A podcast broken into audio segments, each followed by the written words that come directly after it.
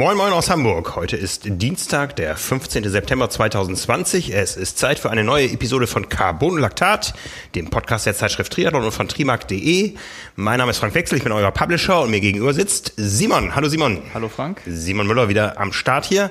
Altbewährte Besetzung und äh, ja, ein Gefühl, als seien wir mitten in einer Triathlon-Saison. Es gab viel Sport. Es gab viel Sport am Wochenende. Ich habe auch viel Sport geguckt. Ähm, gar nicht so freiwillig oder gar nicht so geplant im Vorfeld, aber ich bin dann irgendwie an vielen Stellen hängen geblieben. Ehrlich gesagt, auf den äh, Weltcup, der war in Tschechien, habe ich mich schon Tage vorher gefreut, äh, weil ich es einfach extrem spannend fand. Das erste Mal so die auf der Kurzdistanz die besten Leute dann wirklich über eine olympische Distanz, nachdem dann eine Woche vorher wir in Hamburg live dabei waren. Da habe ich schon entgegengefiebert auf jeden Fall. Und ähm, durch Zufall bin ich dann am, am Samstag, äh, ich weiß nicht, womit wir gleich einsteigen wollen, ich kann ja im Vorfeld einmal schon, schon sagen, bei der Bundesliga hängen geblieben, weil die durch das veränderte Format sieben Stunden Livestream hatten und ich habe mir bestimmt vier davon angeguckt. Ein bisschen mehr als die Hälfte davon dann auch äh, Rolle gefahren und nebenbei und das war wirklich, äh, war richtig super. Also hätte ich im Vorfeld auch äh, nicht gedacht, vom Gesamtpaket mit äh, Kommentar, der irgendwie oder mit, äh, mit Moderation, die von, von Hartwig Töne und Daniel Unger gefühlt sieben Stunden durch gängig waren, ohne Pause, ohne Essen, ohne Trinken. So hat sich jedenfalls als äh, Konsument ja. äh, angefühlt. Das war schon äh, großes Kino und die sportlichen Leistungen waren auf äh, mindestens genauso gutem Niveau. Also ja. es war schon sehr cool, das, das zu sehen, dass das alles funktioniert und dass wieder so viel Bewegung drin ist. Ja. Also Konsument war ich auch am Wochenende, allerdings eher auf kulinarischer Ebene. Ich war verreist. habe mir mal angeguckt, wie das Thema Reisen zu Corona-Bedingungen funktioniert und habe sehr viel gegessen. Ich war nämlich ja, zu 99 Prozent privat unterwegs. Mein erster Flug seit, äh, ja, seitdem wir nicht mehr geflogen sind, seitdem ich im Februar aus Fuerteventura wieder gekommen bin. Und äh, ja, es war vieles anders, aber manches auch äh, alt, alt bewährt und gewohnt. Hab noch einen Podcast mitgebracht, den es nächste Woche geben wird mit einem ähm, ja, Exilschweizer. Nee, ist man Exilschweizer, wenn man aus Deutschland in der Schweiz ansässig geworden ist oder umgekehrt? Ist ein Exildeutscher? Es nee, geht um nee, Ralf Eggert, genau, Ralf Eggert, den zweimaligen Bronzemedaillengewinner bei äh, Triathlon-Weltmeisterschaften und äh, aktuell im äh, bei der Firma DT Swiss zu Hause. Wir reden über Laufräder. Kommt nächste Woche Freitag. Diese Woche Freitag wird es auch einen Podcast geben mit Matthias Filser. Da geht es um das Thema Neopren, Neoprenentwicklung und den einen oder anderen ähm, Karlauer. Nein. ja, also wie gesagt, ich, ich war unterwegs. Reisen äh, ist anders, ähm, funktioniert aber immer noch und ja, wir hoffen, dass wir im nächsten Jahr auch wieder mehr mit äh, Triathlon-Reisen beschäftigt sein werden. Eigentlich war meine oder meine familiäre Planung dieses Jahr, wir wären auf allen Kontinenten gewesen. Und die einzige Dienstreise bisher nach wie vor Bielefeld. Stimmt. Ja, ja. Ich habe äh, zwischenzeitlich auch ganz vergessen, dass du ja, wie lange wärst du in Tokio gewesen? Vier Wochen, sechs Wochen? Sechs Wochen, Japan. Ja. Nicht nur Tokio, sondern Japan mit Schwerpunkt Olympischer Spiele. Aber ja, hoffen wir auf ein besseres 21. Aber erstmal reden wir über das, was sich dieses Jahr dann sportlich doch noch getan hat. Bevor wir das tun, haben wir für euch wieder einen Präsenter. Dieser Podcast wird euch präsentiert von Artgerecht. Das ist ein junges Unternehmen aus Frankfurt am Main.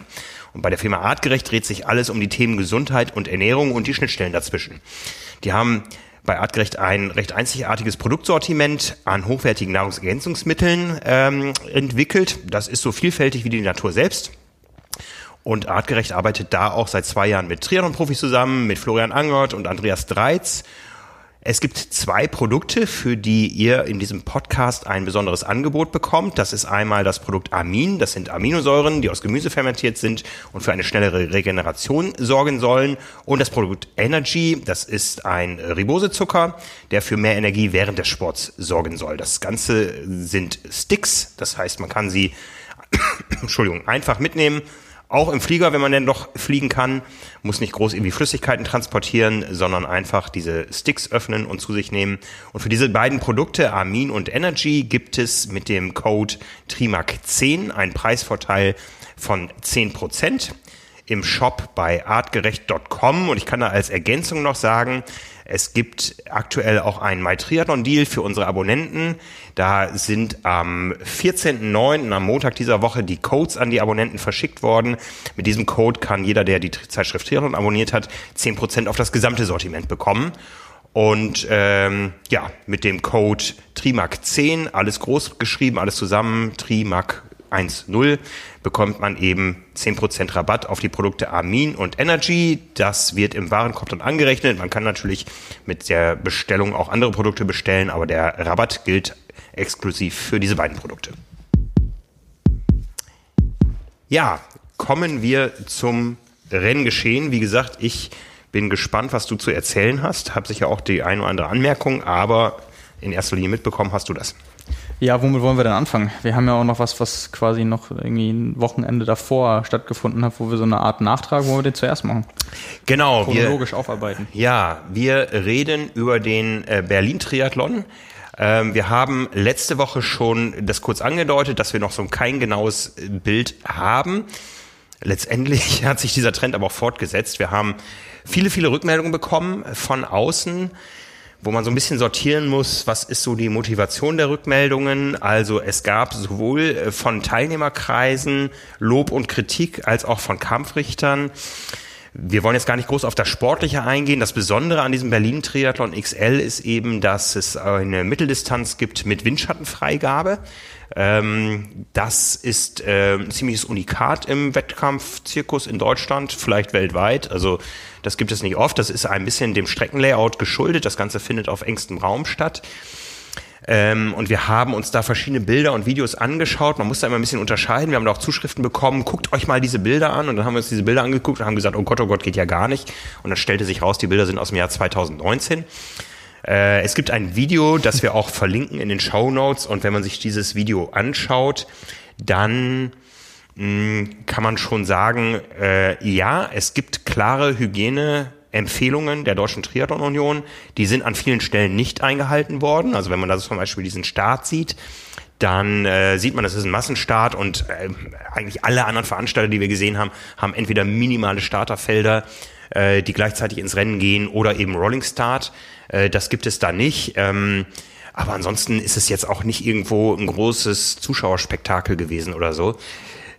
Im Nachhinein ist man immer schlauer. Ich glaube, man kann sagen, es ist alles richtig. Äh, äh nein, es ist alles gut gegangen, wenn es vielleicht auch nicht richtig nach allen gängigen Vorschriften durchgeführt wurde. Ist natürlich auch immer für jede individuelle Umsetzung ohne Vorerfahrung irgendwie abschätzen zu können, einmal was äh, also was spricht man als Empfehlung aus, was ist dann feste Regel und wie nehmen die Teilnehmer das an und was, mhm. was machst du oder was kannst du machen, wenn sich zum Beispiel nicht jemand äh, daran hält. Wir haben letzte Woche darüber gesprochen, dass äh, im Stadtpark sogar unter Ausschluss der Öffentlichkeit bei einem Mini-Starterfeld von 65 Athleten äh, bei der Kurzdistanz-Elite bis zum letzten Moment äh, die Masken getragen wurden, nicht äh, primär vermutlich äh, aufgrund der Wirkung, sondern aufgrund des Signals nach außen und äh, dem klaren Zeichen, dass man sich darüber in der Form Gedanken äh, gemacht hat und das äh, eben auch klarstellen möchte, dass man sich dementsprechend in, in der Form daran hält. Ähm, das ist natürlich jetzt bei einer Veranstaltung, wo in erster Linie Age-Grouper starten und dann auch so viele, äh, schwieriger umzusetzen. Ähm, du hast vorhin noch gesagt, also die, äh, die Startbilder in, in der Form werden dieses Jahr vermutlich irgendwie einzigartig sein, weil mhm. diese An Ansammlung es vermutlich so äh, bisher noch in, bei keiner Veranstaltung gegeben hat. Äh, mit dann eben kleinen Gruppen äh, und so weiter. Aber ich würde jetzt auch, wenn man das so gesehen hat, auch dieses Video, ähm, da kann man vielleicht an einigen Stellen sagen, so, hm, naja, ob das jetzt irgendwie, wenn das die Stadt sieht, äh, ob mhm. die das so toll findet, äh, weiß ich jetzt nicht, ist aber nichts Tragisches. Also in erster Linie würde ich sagen, die Tatsache, dass in, in der Hauptstadt äh, etwas derartiges stattfinden kann, ähm, macht eher Mut dafür, dass wir sagen können, 2021 ist bestimmt nicht alles wieder so, wie es 2019 war, aber man kann mit Veranstaltungen planen und und wenn sie weniger Teilnehmer haben, muss man vielleicht schneller sein und auch in Kauf nehmen, dass an der Strecke weniger Leute stehen. Aber das zeigt ja auch schon, ähm, dass jetzt nicht irgendwie eine Woche später ähm, so große Kritik von anderen Seiten auch äh, kam, dass gesagt wurde, das äh, habt ihr jetzt einmal gemacht und während dieser Zeit, wie lange es ja auch dauern sollte, nie wieder, mhm. ähm, dass es eher mutmachend ist und dass vielleicht auch der Veranstalter dann an den Stellen gesehen hat, okay, äh, da ist Optimierungspotenzial und äh, dass beim ersten Mal nicht alles perfekt läuft, kann man vielleicht auch nicht erwarten.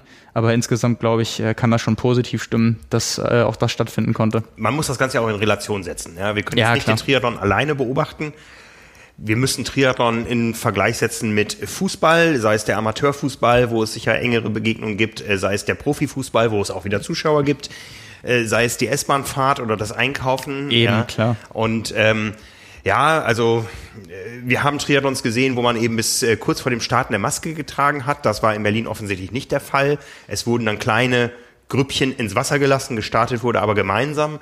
Ähm, ja, ich glaube, wenn wir Dinge nicht, nicht wagen, dann werden wir auch keine Erkenntnisse gewinnen. Ja, ähm, tragisch wäre es jetzt gewesen, wenn da ein, zwei Leute dabei gewesen wären, die im, in der Wechselzone vorher 15 Leute angehustet hätten und da wäre ein, äh, ein Hotspot entstanden. Ja. Dann hätte der Triathlonsport insgesamt ein Problem. Und das ist, glaube ich, das, wo man aufpassen muss, auch als Veranstalter. Ja, auf der einen Seite, das haben wir auch gehört, dass Veranstalter, die heute was durchführen, die können sich organisatorisch eigentlich jeden Lapsus erlauben. Die werden dafür gelobt, dass es stattfindet. Ja, ja das, ja. das, Thema haben wir auch an anderer Stelle. Wir haben auch zum Beispiel zum Thema Davos äh, Kritik aus, Veranstalt als, aus Teilnehmerkreisen gehört. Äh, alle haben sich gefreut, da findet was statt, aber organisatorisch hinter den Kulissen war da auch nicht alles, ähm, wie man es vom, vom, vom, vom großen Triathlon erwarten würde. Ähm, das mag in Berlin auch so sein, aber ähm, grundsätzlich glaube ich, ähm, haben alle Beteiligten Respekt davor, wenn eine Veranstaltung stattfinden kann, weil, glaube ich, jeder inzwischen weiß, was das auch an Hürden, die zu überwinden sind und so weiter bedeutet. Andererseits ja. birgt das natürlich auch eine gewisse Verantwortung, ja, die man, der man sich bewusst sein muss, weil wenn irgendwas schief läuft, dann ist es natürlich ein einfaches zu sagen, boah, Triathlon gefährlich und hier wird nichts mehr genehmigt und das geht dann über die Stadt drüber hinaus. Ne? Ja, also klar, ich glaube, aus Teilnehmersicht musst du ja sagen, die Leute, die bereit sind, äh, jetzt zu sagen, ich will äh, trotz aller Umstände, äh, sei es jetzt aus vom gesundheitlichen Aspekt her mit mit Risiko, gibt ja auch Leute, die Sport machen und vielleicht Vorerkrankungen haben und da deswegen immer noch vorsichtig sind, oder eben, äh, weil sie sagen, ähm, eine größere Veranstaltung ohne Atmosphäre, ich mache das eigentlich nur, damit äh, ich irgendwie das auch erleben kann, das ist für mich weniger wert. Ich will jetzt in, zu der Zeit gar keinen Wettkampf machen, die Leute gibt's ja auch, mhm. aber die sagen, ich äh, bin so froh, wenn wenn irgendwas stattfindet und ich mache das auch, die sind sich ja auch bewusst, dass das nur mit diesen Auflagen geht und man wäre wär ja wahnsinnig dämlich, wenn man ja. zu den Leuten gehört, die unbedingt Rennen machen wollen und das dann quasi sein Teil dazu beiträgt, dass das Risiko größer wird, ähm, dass sowas in Zukunft nicht möglich ist. Ja. Das wäre ja. das wäre ja auch selten, genau. das wäre auch selten dämlich. Ähm, aber ich, ich glaube einfach, dass es äh, so von von der Entwicklung her und die ging ja jetzt äh, über so viele Monate, das einfach schön zu sehen ist, dass sich in allen Bereichen viel tut und das auch eben auch im Triathlon ähm, auf auf allen Ebenen Ebenen wieder viel möglich äh, ist und vermutlich noch mehr sein wird, wenn wir mhm. jetzt äh, über den Winter ähm, für nächste für nächste Saison dann alle überlegen, ähm, was dann eben unter anderen Voraussetzungen Möglichkeiten sind, damit eben keine Rennen mehr abgesagt werden müssen oder verschoben werden müssen.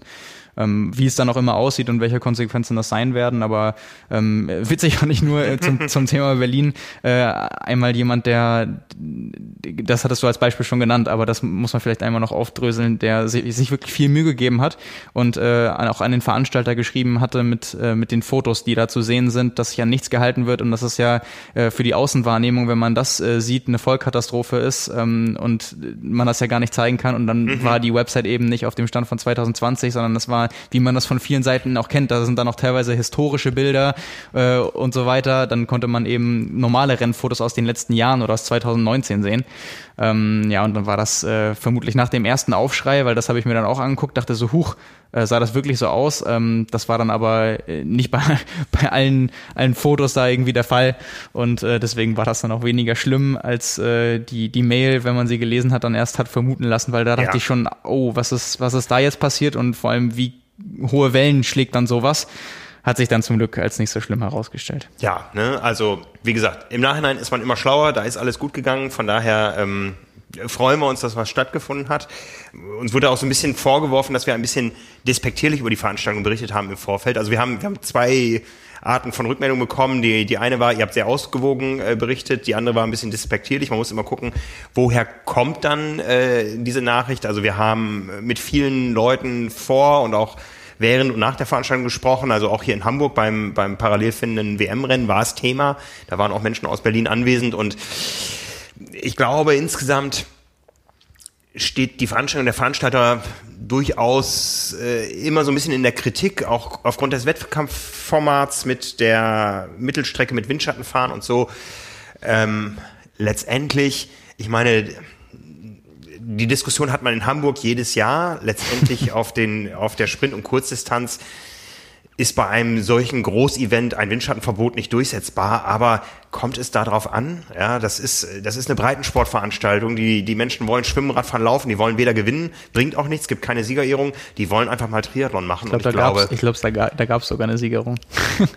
in Berlin. Ja. Ja, äh, da ist aber dann die Ausschreibung klar. In, in Hamburg ist das was anderes. Die Veranstaltung Ja, ist noch ja, viel klar, größer, klar. es ist breitensportlich angelegt und die Leute wollen einfach Schwimmradfahren laufen. Und ich Richtig, glaube, da muss man ja. dann auch manchmal sagen, äh, da müssen wir einfach mal unsere Hardcore-Triathlon-Serie äh, Seele außen vor lassen. Es gibt, äh, es gibt eben auch Events, die, die einfach tolle Magneten für Triathleten sind und wir freuen uns über jeden, der in Triathlon durch welche Veranstaltung auch immer reinschnuppert und am Ende vielleicht unser Abonnent wird. Und da unterschreibe ich so, äh, jetzt muss ich trotzdem den äh, richtigen, richtig typischen Triathleten raushängen lassen und sagen, als ich Dritter geworden bin in Hamburg, habe ich mich trotzdem sehr geärgert, dass es keine Siegerehrung gegeben hat.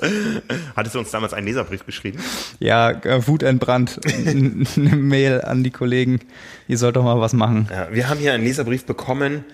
Es ist nicht wirklich ein Leserbrief, es ist ein, ähm, ein Schreiben an Herrn Dr. Tschentschner, ja, an, an unseren äh, Stadt- und Landesvater in Hamburg. Und da beschwert sich ein ähm, Triathlet, dass es doch nicht sein kann, ähm, dass äh, der Ironman in Hamburg erst verschoben, dann abgesagt wurde, aber im gleichen Atemzug jetzt auf einmal Prostitution wieder erlaubt ist und äh, ob man da nicht mit unterschiedlichen Maßen misst. Und genau das meine ich eben. Man muss, man muss auch Triathlon in die Relation zu anderen Dingen setzen, die stattfinden. Ja, hier wird auch wieder über Volksfeste gesprochen. Und momentan können wir einfach sehen, ähm, es geht uns in Deutschland nicht so schlecht. Wir haben viele Dinge sehr richtig gemacht, viele finden die überzogen, aber wir sind damit nicht schlecht gefahren und können uns jetzt vielleicht mal an manche Dinge rantrauen, weil wir einfach so viel schlauer sind, als wir es im Februar, März waren. Äh, und da müssen wir einfach darauf achten, wenn, äh, wenn sich äh, Infektions-, Erkrankungs- und Todesraten, das muss man alles unterscheiden, irgendwann wieder zuspitzen sollten. Da muss man überlegen, welche Maßnahmen haben damals gut funktioniert, manch, welche Maßnahmen haben wir damals gemacht, die braucht man aber nicht. Und da steckt der Triathlon natürlich dann immer mittendrin. Ja, Triathlon brauchen wir, deswegen äh, sind wir froh, dass gerade was stattfindet. Genau. Ähm, genau, kommen wir von dem, das war dann vorletztes Wochenende, ne? Genau. Zum, zum letzten Zum Wochenende. Geschehen, ja. ja. Ja, da war ja wirklich einiges los. Äh, machen wir zuerst Kurzstrecke, Langstrecke. Gehen wir mal Wonach, vom, wonach ist dir? Ja, du kannst das nicht wirklich unterscheiden, weil, weil so ein Kurzstreckenrenntag durchaus länger dauern kann als eine Langstrecke. Ja, durchaus. Du hast das Thema schon erwähnt. Äh, Bundesliga hat stattgefunden Ja. in Saarbrücken am Olympiastützpunkt. Ähm, ja, Genau, am, am, am Samstag äh, über ein abgewandeltes Format, sowohl was die Austragung an sich angeht, als auch die Distanzen. Äh, geschwommen wurden äh, 650 Meter im Schwimmbad, 14 Kilometer Rad gefahren und 4,2 Kilometer gelaufen. Ähm, jeweils auf mehreren Runden. Zwei Laufrunden waren es. Ich weiß nicht, gerade nicht, wie viele Radrunden das waren. Vier oder so. Auf jeden Fall auch mehrere. Und ähm, ja, es wurde eben so ausgetragen, dass äh, pro Durchgang, ich äh, meine, es waren dann vier bei den Frauen und fünf bei den Männern, ähm, jeweils ein Athlet von jedem Team gestartet ist. Also gab es dann neun Durchgänge, deswegen hat das Ganze auch irgendwie sieben Stunden gedauert, von morgens bis nachmittags. Und äh, wie gesagt, Live-Übertragung. Ich habe mir das auch angeschaut und fand es sehr unterhaltsam. Jetzt kann man den Ball einmal zurückspielen. Hartwig Töne, you are an Ironman. Ja, der hat sich durch den ganzen Tag da durchgekämpft und moderiert. Ne? Also jetzt hast du dir mal den, den Spruch verdient, Hadi. Ja, in, in, der Arbeitszeit äh, netto, in der Sprechzeit schafft's nur Jan Frodeno, aber äh, mit Vor- und Nachbereitung wird er vermutlich da äh, einen ganzen Tag mit beschäftigt gewesen sein. Nee, also fand ich sehr, sehr unterhaltsam, sehr gut informiert äh, und habe mich da auch wirklich beim, beim Rollefahren, habe mir da auch äh, nichts anderes angeguckt oder angehört, sondern wirklich mit, mit äh, Jetzt Ton ahne ich, einfach. Jetzt auch nicht böse, jetzt muss ich mal fragen, wie lange bist du Rolle gefahren? Ah nee, nur zwei Stunden. Also Okay. ich habe äh, Wie oft? Ja, wie wie oft? Also einmal einmal. halt. Okay, okay. zwei Stunden Intervalle. Dreimal zwei Stunden. Nein, ähm, aber das, das war wirklich äh, cool, weil wie gesagt, äh, Hartwig Töne das zusammen gemacht mit Daniel Unger und weil Daniel Unger ja auch involviert ist in die DTU und die Nachwuchsathleten natürlich alle kennt und auch aus dem Training kennt und da viel, viele Insights auch bieten konnte und Einblicke ähm, gegeben hat, die man sonst auch, die eben auch sonst keiner weiß und auch sonst nicht geben kann, fand ich das wirklich auch zwischendurch sehr kurzweilig. Und äh, von der Übertragung, bevor wir dann zu den Ergebnissen kommen, ähm, fand ich das sehr, sehr angenehm, dass die das nächste Rennen jeweils immer schon gestartet wurde, als äh, die Athleten noch auf der Strecke waren. Also als die, die beim Laufen waren, wurde schon wieder geschwommen. Und das hatte dann zur Folge, dass man eben den Zieleinlauf sehen konnte und dann wurde rübergeschwenkt auf die Strecke und das Schwimmen wurde nochmal zusammengefasst, äh, inklusive Wechsel äh, kurz in ein, zwei Minuten gezeigt und dann wurde man ins aktuelle Renngeschehen auf die Radstrecke und da war so ein, ein Drittel oder die Hälfte der Radstrecke schon rum und mhm. das hat das Ganze eben ähm, sehr schnelllebig gemacht und natürlich ist viel Zeit dann rumgegangen während der ganzen Durchgänge, aber das war wirklich so ein Format, ähm, wo du einfach mal die Zeit vergessen kannst, weil da so viel in so kurzer Zeit passiert ist, dass du immer beschäftigt warst, äh, zu sehen, was passiert da jetzt gerade, wer ist gerade am, am Start, äh, ist schon das nächste Rennen dabei und ähm, das war wirklich sehr schön gemacht. Ich glaube, äh, insgesamt waren acht oder neun Kameras auch im Einsatz mindestens oder sogar mehr. Also auch eine, so eine Hängekamera, ähm, die dann von oben gefilmt hat auf der Laufstrecke, die da so durch den Wald ging, ähm, am Olympiastützpunkt lang. Ähm, auch eine sehr coole Strecke, sehr selektiv mit dem ersten Kilometer bergan, wo man richtig gesehen hat, äh, das war nicht der gewohnte, zumindest vom, vom, von der Geschwindigkeit nicht der gewohnte Highspeed, die man sonst äh, von der Kurzstrecke kennt, einfach weil, wenn es berghoch geht, äh, sieht dann eben auch nicht aus äh, wie 20 km/h. Ähm, Fühlt sich immer so an. Das, ja. ich will laufen nur bergauf, ja. Nee, aber das. Ähm, da waren die im Vorteil, die vorher bei den Arena Games waren. Ja, so, so, so ja, da schließt sich auch, auch ein, schließt sich auch ein Kreis. Also Justus Nieschlag ist ja bei den bei den Männern äh, mit seiner Zeit gesamt Zweiter geworden, allerdings auch, ich sag mal vorsichtig, nur Zweiter in seinem Durchgang, weil der einzige, der schneller war, war halt mit ihm, war halt sein direkter Konkurrent in, in dem Durchgang.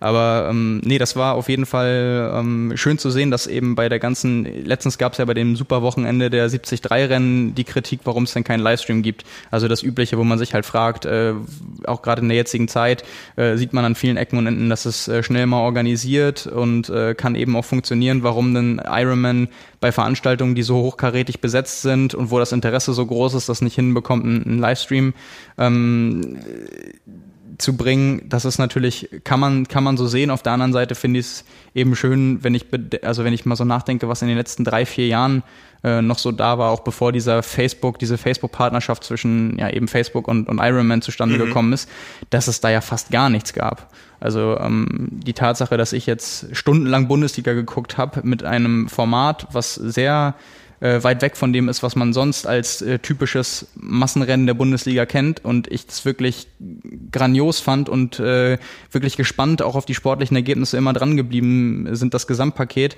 äh, glaube ich, ist einfach ein, ein, schöner Schritt in die Richtung, dass man äh, eben sieht, was da an Möglichkeiten äh, überhaupt herrscht. Ne? Mhm, also mhm. sowohl von den von den Perspektiven ähm, als auch von also, also von den Kameraperspektiven, dass man eben schnell gesehen hat, äh, überall ist, ist da was vorhanden und man konnte auch eben vom Rennen alles mitkriegen, weil wir kennen ja auch die Livestreams, die immer so sind, äh, dass, dass du da dran bleibst und 20 Minuten lang eigentlich gar keinen Überblick hast, was sich jetzt im Rennen tut und was sich verändert hat. Mhm. Ähm, also wenn dann auf dem Rad nur eine Kamera unterwegs ist ähm, und die nur ganz vorne beim ersten Mann ist, kriegst du vom Frauenrennen gar nichts mit und ob dahinter nochmal irgendwer auffährt und sonst irgendwie auch nicht, gerade bei den Langstreckenrennen. Aber ja, das war, war eben sehr schön gelöst. Und ähm, ja, kommen wir zu den, zu den sportlichen Ergebnissen, wobei das natürlich auch ähm, jetzt im Gesamtkontext für die Bundesliga anders einzuordnen ist, weil es keinen Meister gibt, keine Absteiger, keine Aufsteiger. Also natürlich haben da jetzt irgendwie alle alles gegeben, aber mhm. ist jetzt nicht so, dass das große Konsequenzen für Meisterschaft oder für, für 2021 hätte.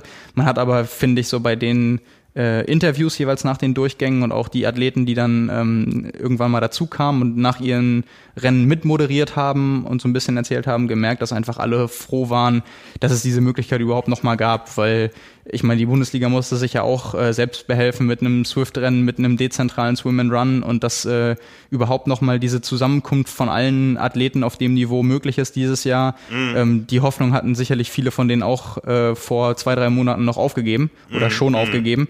Und äh, fand ich zumindest, hat man auch echt gemerkt, äh, dass da so viele das erstmal wertzuschätzen wussten, dass überhaupt diese Möglichkeit bestand. Und äh, ja, rein sportlich, äh, also ich würde jetzt mal sagen, äh, wenig überraschend hat äh, Buschütten gewonnen und das war auch insgesamt sehr dominant. Ich glaube tatsächlich bei den ähm, Männern, wenn ich mich nicht täusche, haben, boah, da bin ich mir, ich bin mir gar nicht sicher. Also den, den einen Durchgang hat äh, Tim Hellwig gewonnen, ähm, der auch äh, zweitbester Deutscher war in, in Hamburg bei der WM eine Woche vorher. Da 17. geworden, äh, in der Einzelwertung äh, gewonnen mit 45, 28 vor Justus Nieschlag, der in dem Durchgang dann für Buschütten äh, Zweiter geworden ist, auch die zweitschnellste Tag äh, Zeit des Tages hatte äh, vor Lasse Lürs, der auch für Buschütten gestartet ist, und Johannes Vogel. Ähm, das waren dann die Top 4 bei den Männern in den Einzelwertungen und äh, insgesamt dann, dann eben äh, Buschütten gewonnen vom vor dem Team Saar und dem Team Neckars Ulm. Und äh, ja, also das war eigentlich gewohnt dominant, ganz egal wie das mhm. Format ist, äh, waren halt eben auch äh, klasse Leute am Start. Also auch äh, Lasse Lürs da nur sechs Tage nach dem äh, oder beziehungsweise sieben und sechs Tage, der hat ja auch einen Doppelstart aus Einzelstart in Hamburg und Team Relay, ähm, seinen Durchgang auch souverän äh, gewonnen. Und dann äh, bei den Frauen beste Tageszeit in der Einzelwertung hatte äh, Lena Meissner, die auch in Hamburg gestartet ist, äh, in 51,25. Und äh, da haben drei von vier Frauen, also drei der Durchgänge von den vier gingen auch an äh, Buschütten. Äh, lediglich, äh, ich weiß gar nicht, wer, wer war es? Ähm, ich weiß gerade nicht, wer es war. Auf jeden Fall war das, das war, das Rennen habe ich auch komplett gesehen. Das war sehr unterhaltsam, weil Lucy Hall für Buschütten gestartet ist und die kennt man ja als Kurzdistanzlerin auch von Olympia und so. Ich glaube, die ist bei Olympia auch mal als erste aus dem Wasser gekommen und schwimmt halt unglaublich gut und hatte dann eben Vorsprung auch auf dem Rad von fast 30 Sekunden. Und äh, da war dann echt die Frage, wer, wer bekommt sie noch? Und dann wurde sie, dann wurde sie am Ende tatsächlich noch eingeholt und ist Zweiter geworden. Also da war ich dann alles dabei. Äh, alleine, alleinige Führung und äh, dann am Ende ist trotzdem nicht, äh, nicht ins Ziel gebracht. Das war der einzige Durchgang, den Buschütten dann eben nicht gewonnen mhm. hat, äh, wo mhm. Lucy Hall Zweiter geworden ist. Ja, aber ansonsten, ähm, das, das war ansonsten sehr dominant, wie man es kennt. Aber schön, schön zu sehen, dass das überhaupt alles so funktioniert hat. Ja, wir hatten das in der großen Wochenendberichterstattung drin, äh, mit Bildergalerie auch und verlinken das nochmal in den Show Notes. Ja, ich glaube, mhm. ich habe gerade nicht, äh, das wollte ich ja noch komplett machen, äh, Platz äh, zwei bei den Frauen ging an das Team aus Witten und äh, Platz drei an Triathlon Potsdam. Genau, um das einmal abzurunden. Mhm. Das war die Bundesliga. Ja. Auch für, für dieses für dieses komplette Jahr.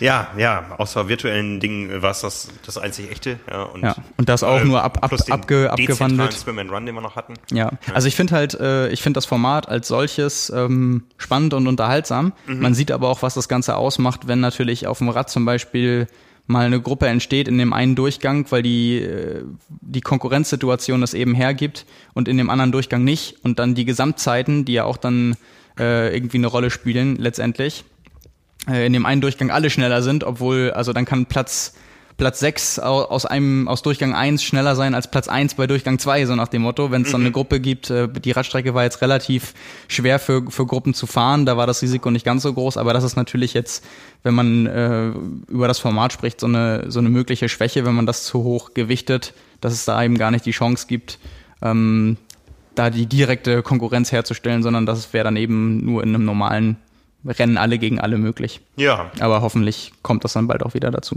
Ja, wir haben ja schon gesagt, das Feld der Weltmeisterschaften in Hamburg splittet sich auf. Die eine Hälfte fährt nach Saarbrücken zum Bundesliga-Rennen und die andere Hälfte nach Tschechien, nach Karlovy oder auf Deutsch Karlsbad, wo ich auch schon mal war. Ich glaube, da waren mal Europameisterschaften vor vielen, vielen, vielen Jahren. Ich habe die Bilder im Nachhinein gesehen. Also der Anstieg der Biestige ist immer noch der gleiche. Ja. Ähm, das sah wirklich übel aus. Ja, ich glaube, das ist äh, das Rennen, wo sich damals äh, Stefan Wutschkowitsch seinen bösen Infekt geholt hat. Oder war das ein anderes? Äh, wo er so sehr, sehr schwer, fast lebensbedrohlich krank war. Ähm, ja, äh, aber auch da bist du dichter dran gewesen als ich. Ja, das habe ich mir auch, da habe ich mir auch beide Rennen angeguckt. Das fand ich auch sehr spannend. Also einmal, weil, weil die Strecke, äh, ja, also ich habe mir danach auch so ein bisschen die äh, Daten angeguckt, die veröffentlicht wurden und das waren, glaube ich, ein bisschen mehr als 800 Höhenmeter auf den äh, 40 Radkilometern. Also das äh, hat es wirklich richtig in sich. Ähm, und ja, es war ist ein bisschen witzig eigentlich, dass ähm, jetzt die, die sportliche Wertigkeit von Hamburg im äh, rückblickend äh, noch mehr an ja, an Substanz, sage ich jetzt mal, gewinnt, dadurch, dass Platz eins und zwei gleich waren. Also äh, die Leistung einfach insofern bestätigt, dass man sagen kann, äh, auch in Hamburg äh, kurzfristige WM, aber das war offensichtlich kein Zufall, sondern die da äh, Gold und Silber gewonnen haben, haben das eine Woche später auch über die doppelte Distanz bestätigt und der mhm, Drittplatzierte mhm. war nicht am Start, also vielleicht, vielleicht wäre das auch einfach das komplette Podium geworden. Nein, aber das äh, war auch schon wieder sehr, sehr eindrucksvoll von äh, Vincent Louis, der, der auch gewonnen hat vor Vasco Vilasa, der mittlerweile ja fast schon sowas wie ein Geheimtipp äh, ist, den man vorher echt fast so gar nicht kannte. Der ist, glaube ich, auch mal Junioren-Weltmeister geworden, aber von Junioren-Weltmeister zu äh, Platz zwei bei jetzt guten Weltcuprennen, nicht WTS-Rennen, aber dann eben auch bei der WM, da liegen ja schon noch äh, ein paar Entwicklungsschritte zwischen eigentlich. Und das dann mit 21 gleich so, so abzuliefern, ähm, ist schon eindrucksvoll. Ähm, ja, und Platz drei äh, Jelle Gens, der sehr, sehr stark gelaufen ist. Schnellste Laufzeit des äh, Tages mit 30, äh, 46, eben nach einem harten Radfahren und auch auf einer äh, wirklich nicht einfachen Strecke. Äh, vor Richard Murray, der beim Laufen auch nochmal aufgeholt hat, äh, und Ben Spischak. Ähm, ja, war vom, vom Rennverlauf für die, die es nicht gesehen haben, äh, ein bisschen tragisch am Ende, weil es eine Spitzengruppe gab, die sich beim Schwimmen abgesetzt hat, äh, in der auch Jonas Breinlinger bei den Männern waren und Jonas Schomburg. Ähm, beide, würde ich sagen, ziemlich gutes Rennen gemacht. Noch Jonas Breinlinger Achter geworden, äh, Jonas Schomburg äh, Elfter. Und dann gab es einen Sturz zwei Kilometer vor der Wechselzone.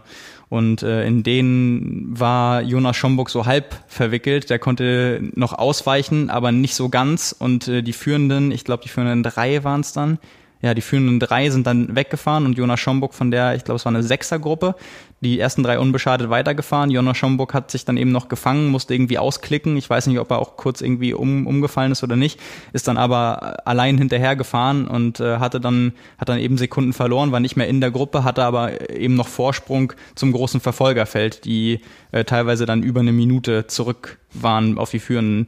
Und äh, das waren eben dann auch wichtige Sekunden, die ihm im Nachhinein sicherlich ein paar Platzierungen gekostet haben. Und dann aus dieser Gruppe raus waren es dann eben äh, Louis und Vilassa, die durchgekommen sind, eben auch noch mit soliden Laufzeiten und die anderen hinten, also die Platz drei bis fünf, die ich gerade genannt habe, sind auch alle rangelaufen aus der Verfolgergruppe eben mit sehr starken Laufsplits. Und äh, also von, von der Renndynamik her war das äh, schön anzuschauen, weil das eben von Anfang an die Frage war, wie schnell kommt da die Verfolgergruppe ran, äh, wie ist so die, die Dynamik und wer hat am Ende noch wie viel beim Laufen übrig. Ähm, also es war auch da sehr unterhaltsam und klar, dass der Sieger jetzt der, der Weltmeister ist, bestätigt eigentlich nur, was ich auch schon gerade gesagt habe, dass ähm, dass diese ganze Diskussion um wie viel ist jetzt die WM wert und kann man das gewichten, also mhm mehr zeigen, dass du in Form bist, kannst du nicht. Letztes Jahr äh, die Serie gewinnen, vorher schon Grand Finals, jetzt Weltmeister über die kurze Strecke gegen so ein starkes Feld äh, auf verdoppelten Distanz. Also es ist schon alles sehr dominant gerade. Ja, also die Eulenphobie wächst. Ja, genau. Mit diesem riesen Eulen-Tattoo auf dem Rücken hat ja. also wieder alle verjagt. Die konnten sich äh, viele dann auch nur von hinten angucken. Ja. Genau. Mal wieder. Genau, äh, deutsche Platzierung noch. Ähm, Yannick Schaufler auf Platz äh, 18 der sich beim Radfahren in der Verfolgergruppe auch oft vorn gezeigt hat, der auch wirklich wenig wiegt und dann bei den Anstiegen auch, auch vorn dann zu sehen war. Ähm, beim, beim Laufen am Ende war er nicht ganz mit seiner Leistung äh, rückblickend äh, zufrieden. Der trainiert ja unter Philipp Seib, den hat man im Livestream dann auch äh, an der Strecke oft von links nach rechts laufen sehen und offensichtlich mit einer Stoppuhr dann äh, Splits zugerufen äh, an der einen oder anderen Stelle. Ähm, ja, kon konnte man das äh, auch verfolgen. Also sicherlich auch jemand so für die, für die Zukunft mit ein bisschen mehr Erfahrung Erfahrungen und äh, ja, da, das wird äh, sowieso spannend, auch bis, bis Paris letztendlich, aber auch so in den Zwischenschritten die nächsten ein, zwei, drei Jahre, ähm, was da noch an Entwicklung möglich ist, weil wenn so ein Rennen immer anders läuft und man bei der Spitzengruppe dabei bleibt und äh, Leute, die sonst auch laufstark sind, also auch ein Tim Hellweg, aber eben auch ein Yannick Schaufler, äh, die da auch niedrige 14er Zeiten jetzt schon auf 5000 laufen können, ähm, ja, definitiv das Potenzial, noch mal weiter vorn zu landen. Mhm, mh. ähm, kurz dahinter Valentin Werns auf Platz 21. Ähm, muss jetzt gucken, dass ich nicht noch irgendwen vergesse. Bin mir gerade nicht sicher. Ansonsten ähm, noch eine Auffälligkeit, oder ein ärgerlicher Umstand im, im Männerrennen. Äh, einmal hat ein Sturz dafür gesorgt, dass einige Favoriten äh, oder Mitfavoriten äh, aussteigen mussten. Äh, ich glaube, zwei von den Amerikanern, die sonst auch so für Top 5, mindestens Top 10 äh, sicherlich dabei gewesen wären. Auch Morgan Pearson, der Achter in Hamburg geworden ist, dann im Sturz ausgestiegen. Und äh, die Norweger, die sich, äh, die sich eine Lebensmittelvergiftung eingefangen haben. Äh, Ach, alles? Ja, äh, zumindest Christian und Gustav. Ja, ich habe es ähm, Gustav Iden gesehen, ja. Ja, genau. Gustav Iden dann äh, vernünftigerweise gar nicht gestartet. Äh, Christian Blumfeld ähm, es versucht, wie man ihn kennt halt als Kämpfer, aber von Anfang an echt ein Schatten seiner selbst gewesen. Also wirklich in der dritten Radgruppe dann ganz hinten quälend im Wiegetritt als letzter den Berg hoch. Also der das ist wirklich sehr löblich. Äh, die, also er ist ja auch nun mal eine Kämpfernatur, aber ähm, ist dann auch auf der letzten Radrunde ausgestiegen, weil das hätte weder sportlich noch gesundheitlich irgendeinen Sinn gehabt. Und äh, Kaspar Stornes, der, dem ging es offensichtlich besser, aber der hatte dann durch die Verpflegung irgendwie beim Laufen Magenprobleme bekommen und ist auch ausgestiegen. Vielleicht dann auch Spätfolgen von Lebensmittelvergiftung oder verdorbenem Essen. Also die haben da wirklich. Äh Der hat ja echt eine, einen schlechten Lauf gerade. Ja. In Hamburg Neo nicht aufbekommen. Ja. Ne, stand er da ganz alleine neben seinem Rad, wurde nachher disqualifiziert, weil ihm äh, sein, Coach, sein Coach den Neo aufmachen musste. Und ach ja. Ne. Naja. Ja, das war das war wirklich sehr ärgerlich. Ja, ja. also das war, die haben, äh, ja, ne, wie war das? Hast, hast du Scheiße am Schuh, hast du Scheiße am Schuh. ja, ja, ja. Also das, äh, ja, sehr ärgerlich auf jeden Fall, wenn wenn so ein Rennen überhaupt stattfindet in diesem Jahr und das dann aufgrund äh, von solchen Sachen letztendlich scheitert, dass man überhaupt entweder teilnehmen kann oder äh, mhm. fair in der Konkurrenz zu finden ist. Ja, aber insgesamt äh, ja, war sehr unterhaltsames Rennen. Ja. Genau, bei den, äh, bei den Frauen war ja, ich glaube aus deutscher Sicht so mit am interessantesten, wie sich Laura Lindemann schlägt, einmal über die doppelte Distanz und äh, dann eben auch auf dem Kurs, wo es ja mitentscheidend dann ist, wie man auch bei den Männern gesehen hat, wo man dann letztendlich beim, beim Schwimmen rauskommt, weil äh, das dann zuzufahren ähm, erfahrungsgemäß sehr schwierig ist. Bei den Frauen vielleicht sogar noch schwieriger, weil ähm, die Vergangenheit eben zu oft gezeigt hat, dass dann eben jemand wie Flora Duffy von dabei ist, Katie Zafiris, die eben auch Radfahren können und man eben nicht dann wie teilweise bei den Männern vielleicht in der Verfolgergruppe jemanden hat, der stark Rad fährt, der auch nochmal eine Gruppe ranfahren kann. Mhm. Ähm, so ist es letztendlich auch gekommen und erfreulicherweise war äh, Laura Lindemann äh, weit vorne dabei von Beginn an.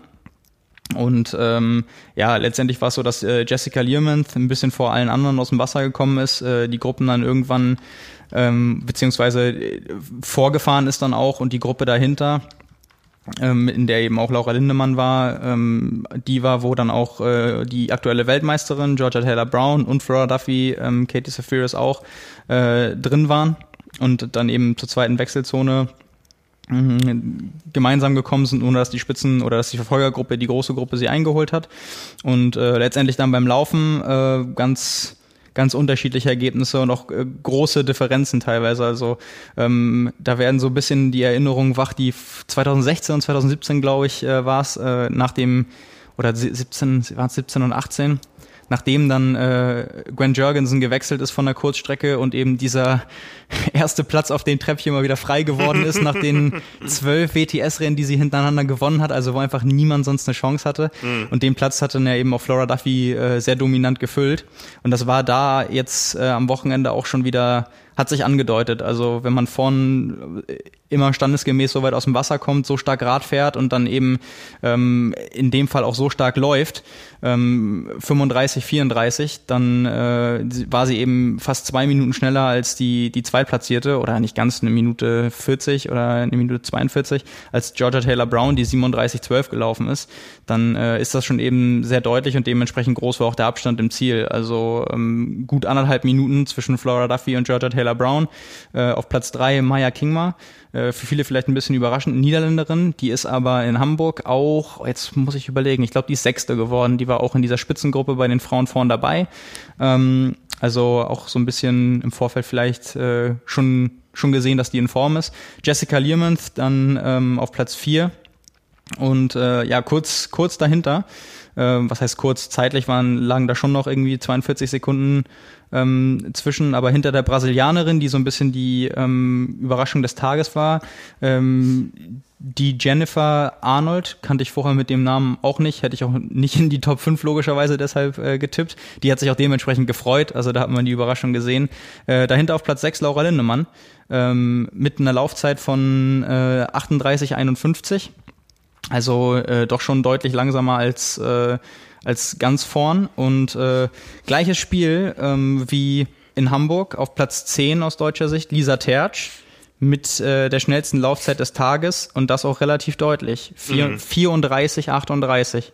Also fast eine Minute schneller als die Siegerin, als oh. Flora Duffy. Und ja, das ist wirklich eine Ansage. Mhm. Also ähm, ja, das ist wirklich für die Zukunft, wenn Lisa Tertsch das da und, und vor allem muss man vom, vom Rennverlauf auch sehen, da fehlt auch nicht so viel. Also wenn man jetzt die Schwimmzeiten vergleicht ähm, und, und Jessica Learmonth außen vor nimmt, die als erste aus dem Wasser gekommen ist, sondern die Spitzengruppe nimmt, dann waren das bei Flora Duffy und, und äh, Laura Lindemann so um die 18.30 und Lisa Tertsch 19.45. Also 45 Sekunden sind jetzt nicht so wenig, aber in Anbetracht dessen, dass sie 21 ist äh, und auch gesagt hat, so viel hat sie jetzt in das Schwimmtraining auch nicht investiert, dass sie jetzt ratlos wäre, wie das noch weitergehen soll. Hm. Ähm, wenn sie da den Anschluss hat, dann spannend, dann ne? gewinnt sie so ein Rennen halt ja, mal. Also ja. das äh, ist alles andere als ausgeschlossen und das hat sie da jetzt auch wieder bewiesen. Ja. Ähm, ja, das wird vielleicht schon Richtung Tokio nächstes Jahr, wenn sie denn den Platz kriegen sollte. Das ist ja, ja auch, auch nicht alles andere als klar. Ähm, könnte sowas je nach Rennverlauf halt mal spannend sein. Wenn es eine Laufentscheidung ist, dann scheint es kaum jemanden zu geben, der da auf dem Niveau mitgehen kann. Also mhm. Ähm, sie ist jetzt auch nicht die Überradfahrerin und dass äh, ihr das trotzdem auf dem Kurs äh, bei 800 Höhenmeter auf 40 Kilometer gelingt, noch so schnell zu laufen, das äh, ist auch noch mal was anderes. Also ja. sie scheint auch jemand zu, äh, zu sein, die davon profitiert, dass äh, alle anderen offensichtlich bei sowas müder sind äh, als, als sie und sie dann nochmal davon irgendwie extra Zeit abknapsen kann. Mhm. Ja. Und äh, die, die weiteren deutschen Ergebnisse noch, äh, Platz 22, Marlene Gomez-Islinger, die ja auch in Hamburg am Start war. Fünf Plätze dahinter auf Platz 27, Caroline Pohle, gefolgt von Annika Koch auf Platz 28. Ähm, genau, das waren die Frauenergebnisse. Ja, und auch da, glaube ich, hat man die Freude wieder gesehen, dass die Leute wieder starten dürfen. Ja. Äh, das betrifft den Age-Grupper und den, den Profi genauso. Ähm, kleine Anekdote. Äh, wir haben da grundsätzlich eine Linie auch, was Age-Grupper und Profis betrifft. Wir bekommen komischerweise in letzter Zeit wieder vermehrt. Also ich glaube, die Leute hoffen so ein bisschen auf die Saison. Wir bekommen ganz viele Anfragen. Weit, mehrfach. Ich möchte mir in meinem Pancave im Keller ein riesengroßes Zielfoto vom Ironman Hawaii hängen, ja, wo wir immer sagen müssen, na sorry, ähm, wir würden gerne jedem helfen, wir können das aber nicht. Und wir hatten eine Fotoanfrage, wo unsere Assistentin äh, Claudia dann auch entsprechend geantwortet hat. Da hatte jemand auch nach einem Zielfoto gefragt. Und Claudia hat das so begründet, warum wir immer diese Fotowünsche ablehnen müssen. Und ich sehe das nachher. Hat dann gesagt, Claudia, das war die Weltmeisterin, die er gefragt hat. Also Georgia Taylor Brown hat hier angefragt, ob sie ein Foto von uns aus der Galerie für ihren privaten gebrauchen. Ne? Und, ja. Was habe ich gar nicht mitbekommen? nee, ne? sehr ausführlich begründet und so. Und ich dachte, ähm, Oh ja. nein! ne? oh. Ja, immer ein schwieriges Thema. Für die, die das weiter interessiert, warum wir das nicht machen, äh, schaut mal nach unter trimark.de slash Fotos. Da steht drin, warum wir euch so gerne eure allen Fotowünsche erfüllen würden, aber es einfach nicht können, nicht wollen oder oftmals auch nicht dürfen. Ja, die großen Veranstalter haben ihre eigenen Fotodienste, haben da ihre Verträge und so und wir wollen alle gleich behandeln und da ist dann der letzte Finisher des äh, Hamburg Wasser Triathlons, äh, der kriegt von uns die gleiche Antwort wie die Weltmeisterin. Aber das, ja, das ist so witzig, also äh, weil bei, bei, bei Claudia muss man ja sagen, die ist ja auch nicht dann wahrscheinlich über den Namen gefallen. Nein. Also äh, Claudia ist jetzt, muss, muss man dazu sagen, keine, die jetzt den Triathlon so verfolgt wie wir irgendwie ja, ja, ja. In, in, der, in der Redaktion. Und äh, wo wir natürlich dann wahrscheinlich gesagt hätten, äh, ich weiß nicht, wann die Anfrage kam, aber ich könnte mir vorstellen, dass das sowas war, irgendwie nach dem, nach dem Rennen haben wir relativ schnell irgendwas gepostet wahrscheinlich. Und so nach dem Motto, an, an dem Abend, äh, selbst als nee, Athlet nochmal. gestern oder so, ich es gesehen. Echt? Ja, ja. Die Antwort oder die Anfrage? Also die äh. Anfrage wäre ja schon sehr komisch, weil irgendwann später kommen ja auch die, die ITU-Fotos. Ich kann mir nur, ja, ja. nur, nur erklären, dass, dass wir das gepostet haben und sie verlinkt haben und äh, sie dann irgendwie abends ihren Post machen wollte und dann äh, eben die Verlinkung gesehen hat und dann uns gefragt hat und dann eben jetzt viel, viel später eine Antwort bekommen hat, nee, kriegst du leider nicht.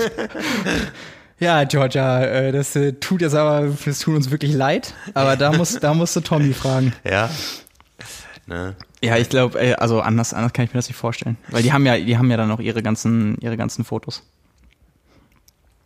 Ja. so, viel, so viel dazu. So viel dazu. Ne? Ich finde es auch gerade nicht wieder, wann es war. Josh Amberger hat uns auch geschrieben. Irgendwo hier drin wird sie auftauchen. Ne? Äh, Da ist sie. da ist sie. Also die, die Anfrage war zwei Zeilen lang vom 5. September und tatsächlich gab es erst gestern die Antwort. Das hat ein paar Tage gelegen. Stark. Ja, hier, 22.43 Uhr. Das war am Renntag. Das war am Renntag, genau. Ja, die wollten, die wollten noch einen Post absetzen, hab gesehen, hat gesehen, dass wir schon ein Foto gepostet haben Ja. und wollte das äh, möglichst äh, früh dann haben. Ja. Ja, okay, witzig. Das, ja, so ist es manchmal. Ja, am, am, am äh, Morgen danach kam dann wahrscheinlich was, weil die ITU über Nacht irgendwie die Bilder noch bearbeitet hat. Also Tommy Safiris und die, die immer mitreisen und genau. die Fotos machen. Die werden eigene Vereinbarungen haben. Wie gesagt, wir, wir, wir, haben, da, wir haben da unsere Standards und tut uns in das, ist auch, jedem das ist auch mal ne? authentisch, wenn wir sogar der, der Weltmeisterin kein Bild liefern. Genau. Ja, ein großes Rennen haben wir noch. Wir haben gesagt, wir steigern uns von den Distanzen her. Wir waren auf der äh, Supersprint-Distanz in Saarbrücken, auf der Olympischen in Tschechien und gehen noch ein bisschen weiter, was sowohl die Distanz betrifft als auch die Location. Wir gehen nach Down Under zum Ironman 73 Sunshine Coast. Ja, genau. Wir hatten im Vorfeld schon als inoffizielle australische Meisterschaft über die Mittel Mitteldistanz äh, drüber gesprochen. Hat ein Australier gewonnen? Ja, ganz überraschend. äh, und tatsächlich bei den Frauen nicht. Also die einzige Möglichkeit, die es noch gegeben hätte bei den Favoritinnen, äh, dass nicht eine Australierin gewinnt, ist dann tatsächlich äh, eingetreten und es hat äh, hat äh, Amelia Watkinson gewonnen. Äh, das gut war jetzt ni- nicht nicht so überraschend. Die war schon eine der Mitfavoritinnen, aber äh, eben dann vor Sarah Crowley und Ashley Gentle, die man vielleicht doch noch ein bisschen stärker eingeschätzt hätte. Äh, Endzeit der Siegerin äh, 4 Stunden 10, 13. Aus welchem äh, Land kommt die? Äh, Neuseeland. Neuseeland. Also Deswegen- bleibt in Down Under. Genau, das, äh, Das ist so, wie- als wenn bei uns ein Bayer gewinnen würde. Ja, Nein, richtig. ein Österreicher. Richtig. Oder einer aus Mallorca. Ähm, gehört quasi dazu. Ähm, nee, das war auf jeden Fall ein relativ stark besetztes Feld dafür, dass äh, so international wirklich gar nichts los war sonst. Äh, und bei den Männern war ja, glaube ich, tatsächlich kein anderer oder ke- kein Athlet aus einem anderen Land als Australien am Start. Dementsprechend äh, ging der Sieg auch an Aaron Royal, der seine zweite Mitteldistanz überhaupt gemacht hat da, den man ja sonst wirklich von äh, ich weiß nicht, wie viele Jahre der schon dabei ist, den dürftest du ja auch schon ewig kennen. Hat der auch zwei oder drei Olympische Spiele gemacht? Zwei wahrscheinlich. So alt ist er noch nicht. Aber ein, 31, also in, in äh, ich glaube in ähm, Rio ist er auch in den Top 10 gelandet. Ich weiß nicht, ob er 2012 auch schon für Australien am Start war. Ich glaube, der ist erst 31, dann wäre er doch schon sehr jung gewesen. Nicht ausgeschlossen, aber ähm, jahrelang ja auch schon dabei. WTS, äh, glaube ich, auch schon in der Gesamtwertung auf dem Podium gelandet. Also auch jemand, wo man mit rechnen kann, wenn der Mitteldistanz macht, dann wird er nicht ganz so langsam sein. Äh, und eben da äh, gewonnen in 3 Stunden 45, 14. Äh, nicht mal eine Minute vor, äh, auf Deutsch würde man sagen, Max Neumann. Aber weil er Australier ist, wird er vermutlich, was weiß ich, Max Newman. äh, Neumann wird er bestimmt nicht heißen.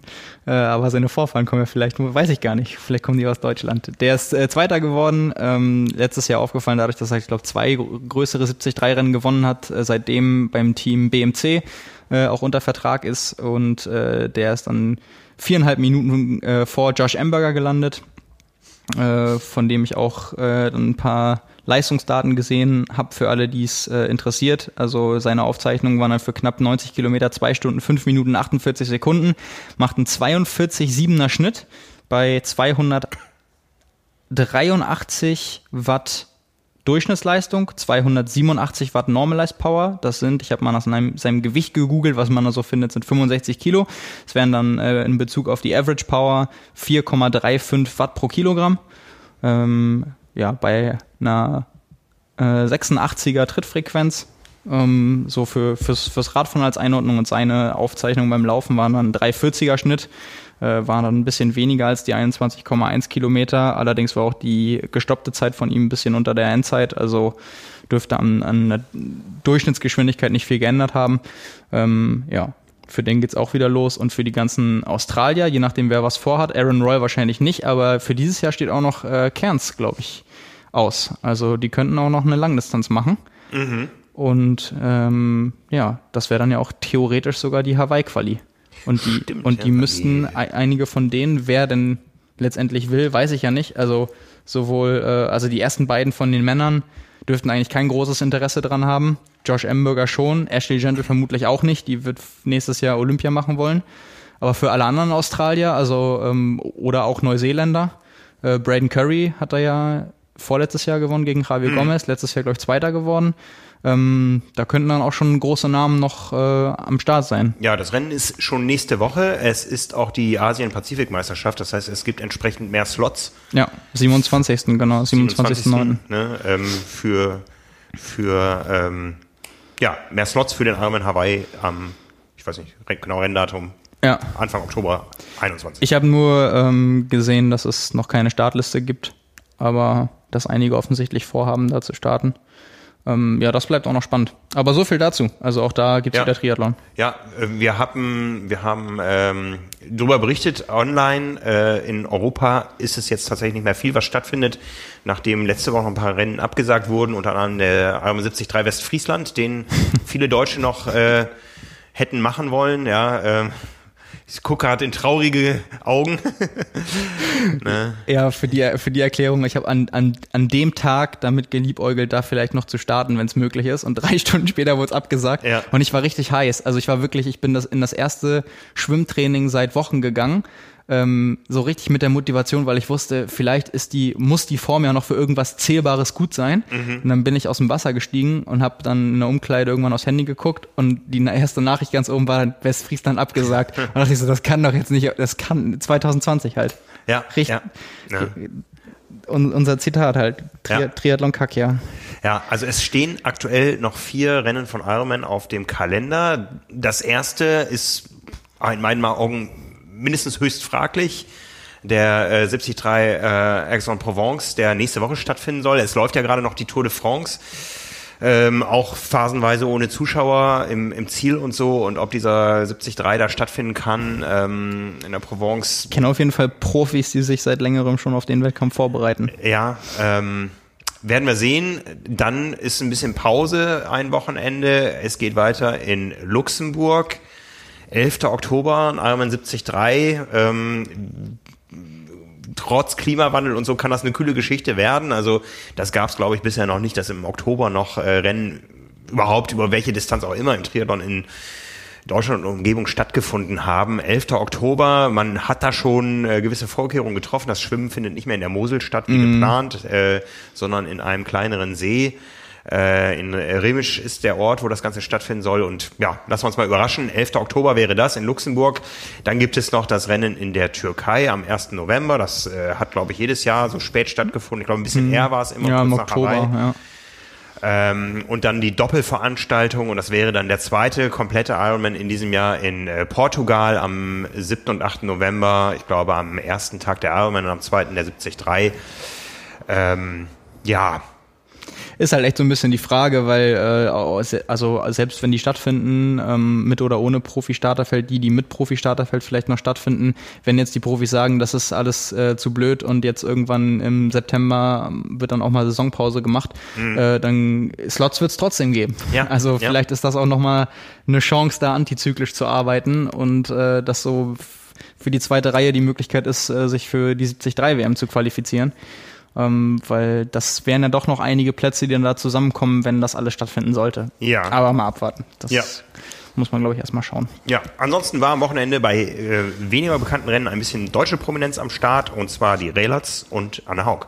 Ja, Genau, bleiben wir bei der Mitteldistanz. Anne Haug gestartet beim Triathlon de la Côte des Beautés wenn ich es richtig ja. ausgesprochen habe. Weiß ich nicht. Das Wichtigste ist das Long, Triathlon. Äh, genau, nicht, nicht, nicht, also genau lang, nicht, nicht Triathlon, sondern Triathlon. Ja. Triathlon. Ähm, Mitteldistanz. Ja. Ja. Sie hat Im, gewonnen? Im Südwesten Frankreichs. Äh, sie hat, ich glaube, ja, das kann man das noch gewinnen nennen, wenn man bei einer Mitteldistanz mit fast einer halben Stunde Vorsprung ins Ziel kommt. Ich weiß gar nicht, bei den Männerzeiten, also sie, sie hat gewonnen in vier Stunden 17 und der Männersieger ja, war, war 17, nicht ganz 17 Minuten schneller. Und sie wäre auch nicht mal 10 Minuten hinter dem Drittplatzierten bei den Männern gewesen. Mhm. Also, gut, also sie hat, sie hat das Ding total dominiert und One-Woman-Show. Also, ja, total. Mhm. Das äh, vor äh, Justine Mathieu ähm, kannte ich jetzt vorher auch nicht. Die hat vier Stunden 45 gebraucht, eben dann 4,17 von Anna Haug zu 4,45. Platz äh, 3 dahinter auch nochmal 12 Minuten, äh, 4 Stunden 57 an Julie Le Colité, kenne ich auch nicht. Ähm, ja, also auch, auch was die, die, die Strecke war, glaube ich, auch nicht so schnell und so einfach. Anna Haug äh, 2,28, deutlich schnellsten Radsplit gefahren, schnellste Laufzeit danach, ähm, eine Stunde 20, 40 für den Halbmarathon. Ich habe zwischendurch mal reingeseppt, da gab es bei Facebook äh, ein paar Live-Bilder, sah gewohnt gut aus und zügig und dynamisch bei ihr beim Laufen. Ich habe sie dann beim auf der Laufstrecke erwischt und beim, beim Reinschalten.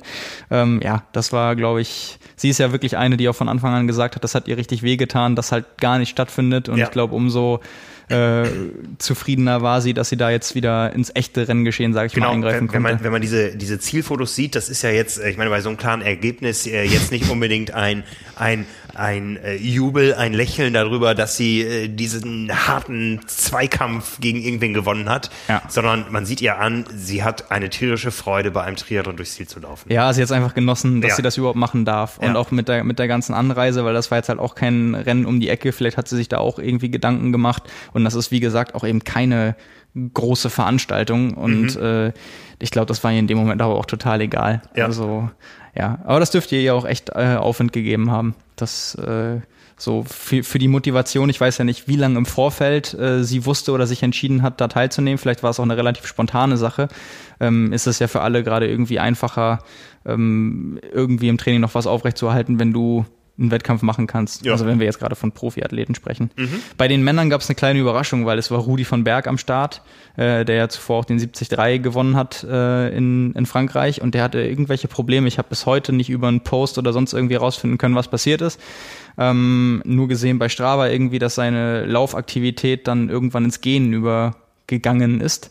Ähm, vermutlich nicht aus also kann keine ernsthafte Verletzung gewesen sein, weil sonst wäre er nicht 21 Kilometer, hätte er sich nicht noch im Sechserschnitt oder so hinter sich gebracht. Mhm. Aber der hätte das Ding vermutlich sonst äh, mit relativ großem Abstand gewonnen.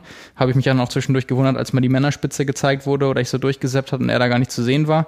Also ähm, Überraschung gibt's immer wieder. Mhm wodurch das auch letztendlich äh, passiert ist. Gewonnen hat es halb äh, Clement Minon, äh, oder was heißt deshalb? Vielleicht hätte er Rudi von Berg auch geschlagen, aber mhm. äh, den kenne ich mit Namen auch nicht. Also das wäre vermutlich sonst anders ausgegangen vor Kevin äh, Rundstadler und äh, Antoine Méchant. Äh, 4 Stunden 00, wie gerade schon erwähnt, die Siegerzeit. 4.0022, also 16 und ein bisschen vor Anna Haug. Ähm, ja, war da jetzt aus der sportlichen Perspektive nicht ganz so weit oben anzusiedeln wahrscheinlich. Ja. Eher so die zweite Reihe. Mhm. Ähm, ja, und du hast gerade schon gesagt, die beiden Relats waren am Start. Ja.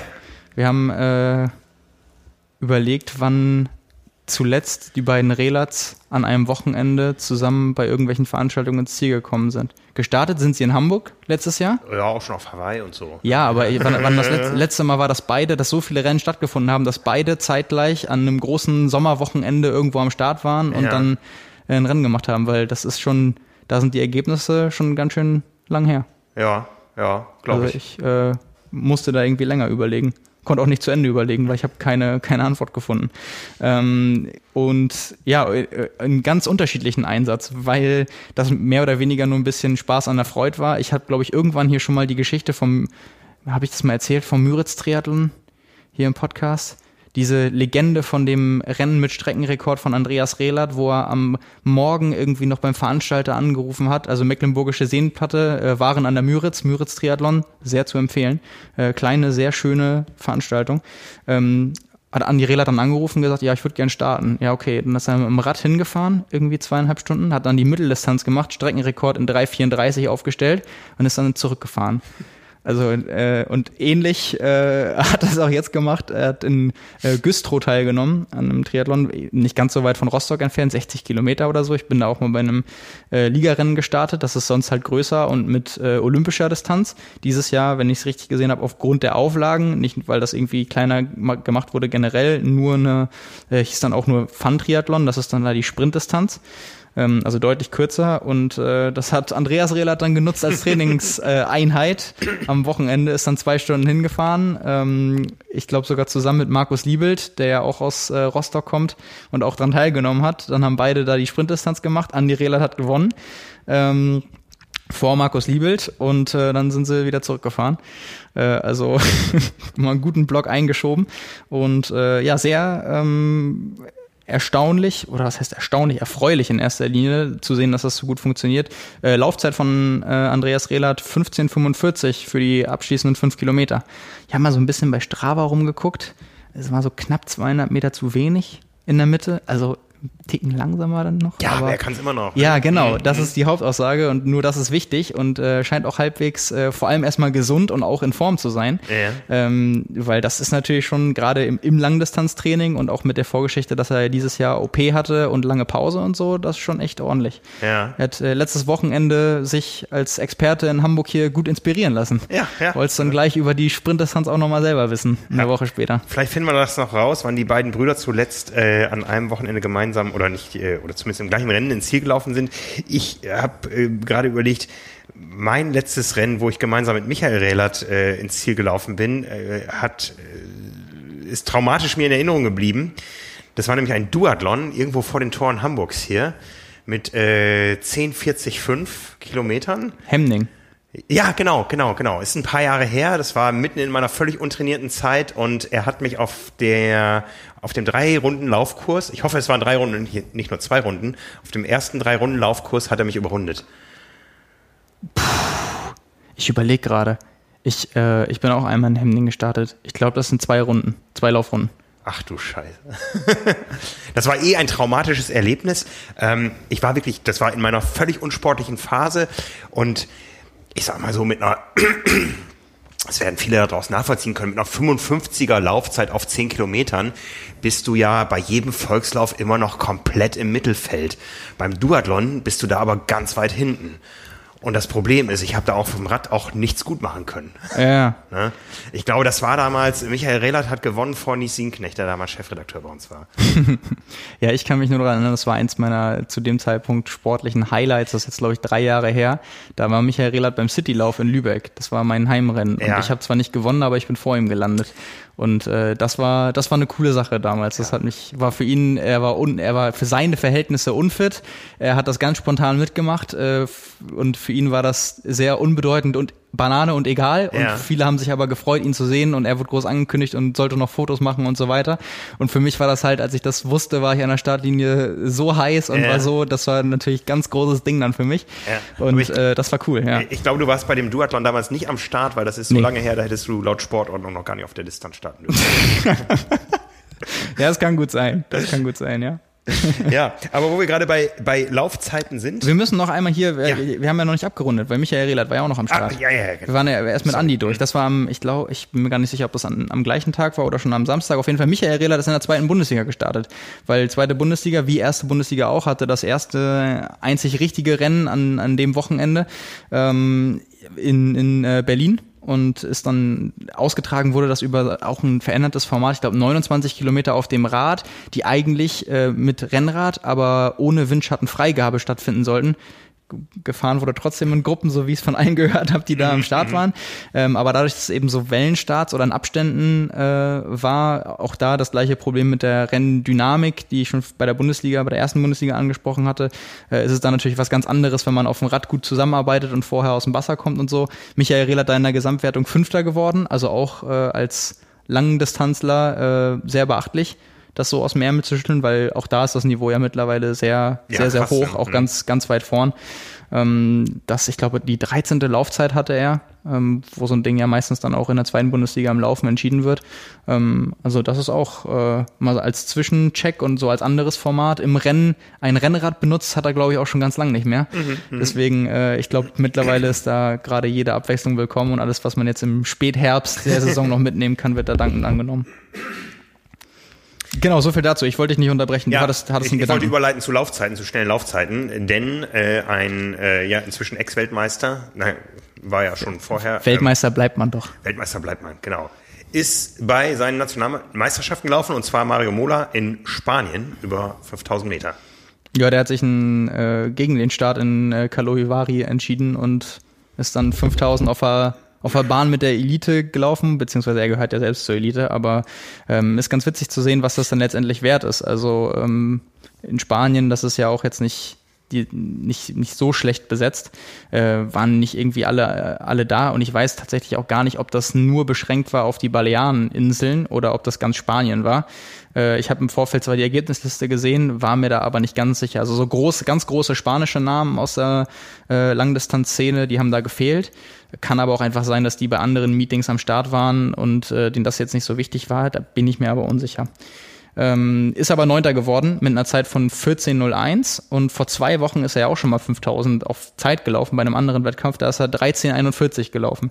Also Meisterschaftsrennen eher immer so ein bisschen taktischer mhm. ähm, und auch gezeigt dann, dass er 20 Sekunden ist ja echt viel auf 5000 Meter, schon schneller gelaufen ist und äh, gewonnen wurde äh, die Meisterschaftswertung mit äh, 13.47. Also da wäre auch sechs Sekunden sogar schneller gewesen. Kann man natürlich nicht vergleichen, ist schon klar, aber ähm, ja, spannend zu sehen, dass er nach dem Rennen in Hamburg, was ja alles andere als gut lief für ihn, äh, auch gesagt hat, irgendwie die Laufform ist an sich äh, da und er macht das lieber, als irgendwie noch beim Weltcup zu starten. Also ist ja auch irgendwie ein, ein Statement. Äh, weiß jetzt nicht, hab, hab noch nicht gesehen, ob er damit jetzt zufrieden war oder total unzufrieden, weil er eben nur teilgenommen hat, weil er vielleicht dachte, er hat Siegchancen oder Medaillenchancen. Auf jeden Fall im direkten Vergleich dann äh, immer wieder spannend zu sehen. Und äh, wenn, wenn man gerade dabei ist, ähm, Vincent Louis zum Beispiel hat jetzt äh, gesagt, äh, wurde, wurde gefragt, ob er ähm, das verfolgt, diese ganzen Laufbestzeiten von seinen Konkurrenten, von Alexi, von Jonathan Brownlee, von Richard Murray, die alle deutlich unter 14 gelaufen sind, von Mario Mola auch. Und dann hat er gesagt, äh, er bekommt das mit, er benutzt am Tag nicht so viel Social Media, aber irgendwer schickt ihm das immer und sagt dann so, hier, schau mal.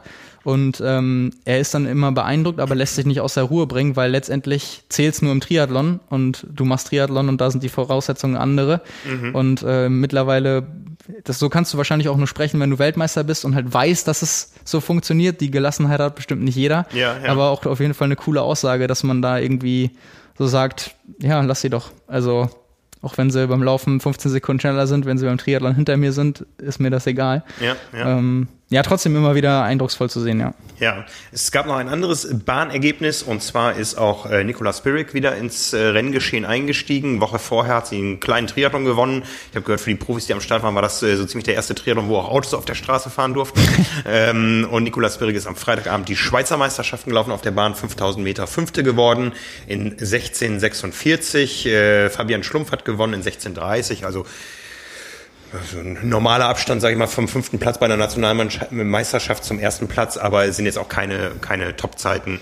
da waren die deutschen Meisterschaften und auch was äh, Laura Lindemann im Solo gelaufen ist, dann, dann doch deutlich schneller. Ja, das stimmt.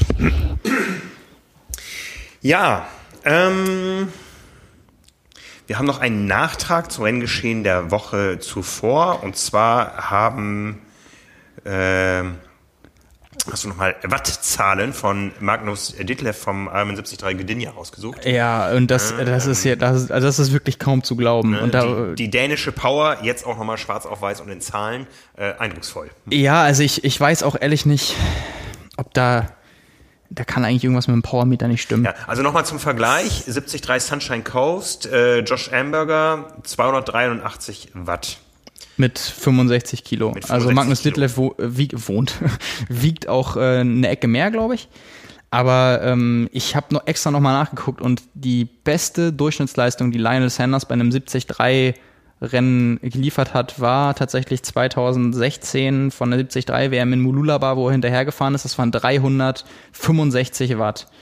Und ähm, das hat auch nie wieder danach geschafft. Und jetzt hat Magnus Ditlev gesagt, äh, Normalized Power, also Average Power war ein bisschen niedriger, ähm, aber Normalized Power 376 Watt. Das ist eigentlich, äh, und, und er hat auch, äh, er hat nämlich auch eine Fragerunde gemacht auf Social Media, da habe ich dann auch äh, reingeguckt und hat jemand nach seiner FTP gefragt. Und er hat gesagt, FTP äh, 435. Und damit kannst du World Tour fahren. Damit bist du Profiradfahrer. Und zwar nicht durchschnittlich, sondern damit bist du ein guter Profiradfahrer. Um das mal einzuordnen, das ist eine Mitteldistanzleistung wie die viel zitierten 8000 Watt im Sprint. Genau.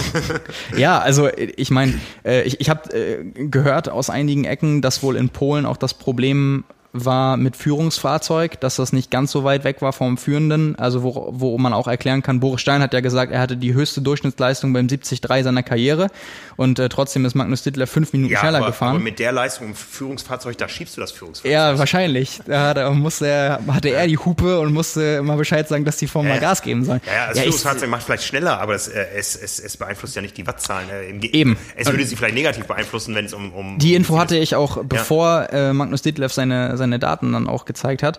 Aber das, also ich kann mir, ich kann mir das gar nicht vorstellen. Ja, also diese FTP, äh, wenn wir das mal in Relation setzen, die Durchschnittsleistung im Verhältnis zur FTP, das wären 86 Prozent.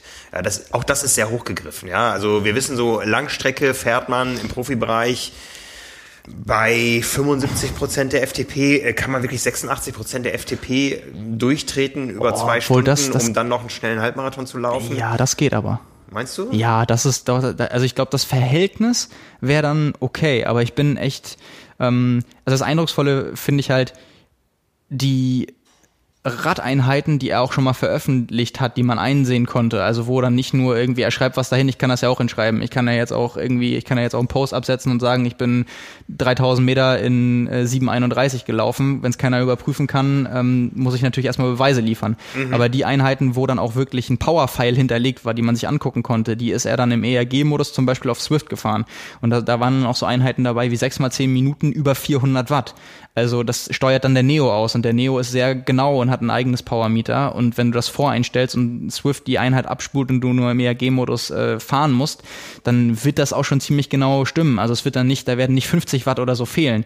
Und ähm, das ist dann eben gemessen vom Neo gewesen. Und wenn du eben siehst, dass sein Powermeter, ähm, was selbst am Rad montiert ist, ähnlich hohe Werte anzeigt, dann äh, würde ich sagen, wenn du sechs mal zehn Minuten über 400 Watt fahren kannst ähm, im Training und dann die Mitteldistanzleistung, also ziehen wir mal 10, vielleicht auch 15 Watt ab, dann, dann bist du halt ungefähr bei der äh, Durchschnittsleistung, die Lionel Sanders auch hatte. Also es ist nichts, mhm, was mhm. komplett unmöglich wäre, aber das ist etwas für einen 21 oder 22-jährigen Dänen, der seit fünf Jahren Triathlon macht. Also der hat offensichtlich sehr viel Talent mitbekommen oder dann eben durch andere Sportarten vorher so eine Anatomie geschaffen, dass er dafür äh, so gute Voraussetzungen hat, dass er das Training in der Zeit also ich habe ja auch schon mal erzählt, letzte Woche, glaube ich, in den letzten zwei Jahren ist er jeden Tag Rad gefahren. Also das kommt nicht von ungefähr, der hat auch schon mhm. viel investiert und wenn du die mhm. Einheiten siehst, das ist schon wirklich hart, aber ich weiß nicht, ob äh, irgendwer von sich behaupten würde im Profi-Triathlon, dass er eine FTP von 435 hat. Das äh, kann ich, also ich weiß von einigen Profis, dass die 20-Minuten-Tests über 400 Watt fahren. Aber FTP wäre streng genommen nochmal der abgezogene Wert. Das mhm. heißt, du müsstest jetzt, ja, bei un ungefähr 450 Watt für 20 Minuten fahren. Das ist, das ist eigentlich nicht vorstellbar. Mhm. mhm. Also, ähm, ich weiß nicht. Boris Stein hat leider nicht aufgelöst, wie viel Watt er getreten hat. Da hätte man nochmal den Vergleich. Da lagen ja fünf Minuten zwischen.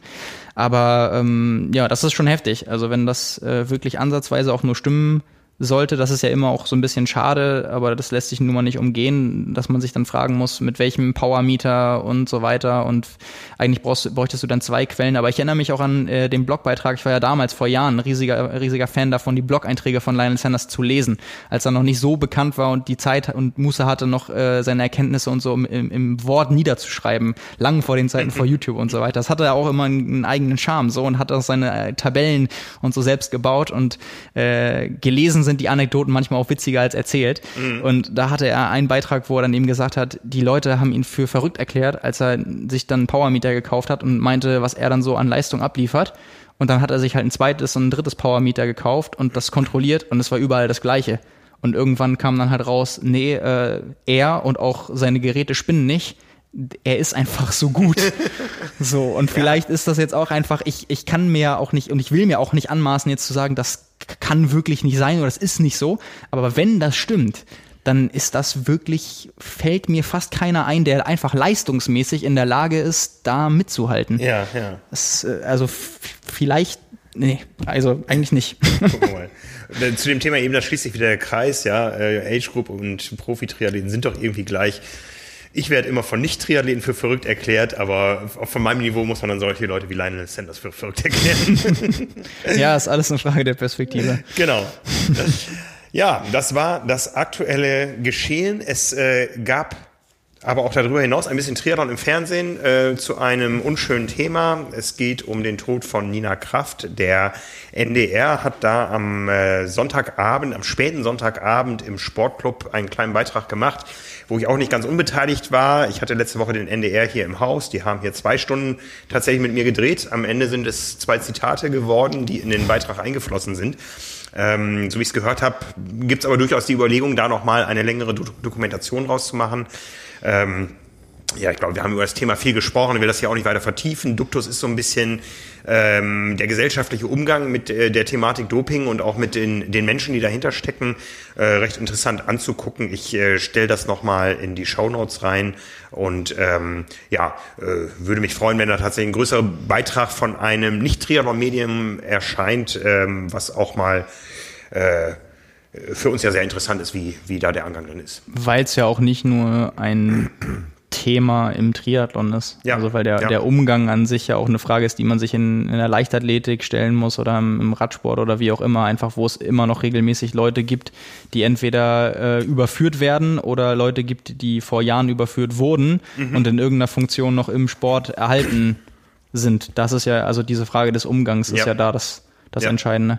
Aber letztendlich hast du da ja, ich habe es mir auch angeguckt, ähm, da ja nur noch mal versucht, in die breite Öffentlichkeit von Leuten, die nicht in der Triathlon-Bubble drin sind, äh, das reinzutragen, was wir hier auch schon zu dem Thema besprochen haben, wo du ja mit, mit quasi der inhaltlich das, das gleiche gesagt hast. Ja. Und äh, das war, fand ich auch als Einordnung einen schönen, schönen Beitrag nochmal dazu insgesamt. Ja, Bevor wir zu den äh, Rubriken der Woche kommen, äh, reden wir noch mal kurz ein bisschen über uns, denn ähm, nicht nur die Triathleten haben am Wochenende geliefert, sondern wir auch. Zumindest sollte es bei den Abonnenten inzwischen überall eingetroffen sein. Und ab dem Mittwoch dieser Woche, ab dem 16. September dann auch am Kiosk. Die neue Triathlon 184 ist da. Titelthema Triathlon ist zurück. Ja, das haben wir jetzt an verschiedenen Stellen gesehen der Szene. Ähm, aber es ist auch äh, ein, ein, gemeinsames Thema drin. Ähm, wir waren vorhin bei Bahnläufen. Wir haben bisher im Podcast nur, nur über deinen Bahnlauf gesprochen. Jetzt hast du selber nochmal aus, aus deiner Sicht geschildert. Äh, eine Reportage ähm, aus dem äh, 10-Kilometer-Rennen, über das ich neulich dann mit Nils hier gesprochen habe. Also nochmal sehr emotional, das Ganze zu lesen. Ähm, ansonsten, was waren deine Themen in der Ausgabe?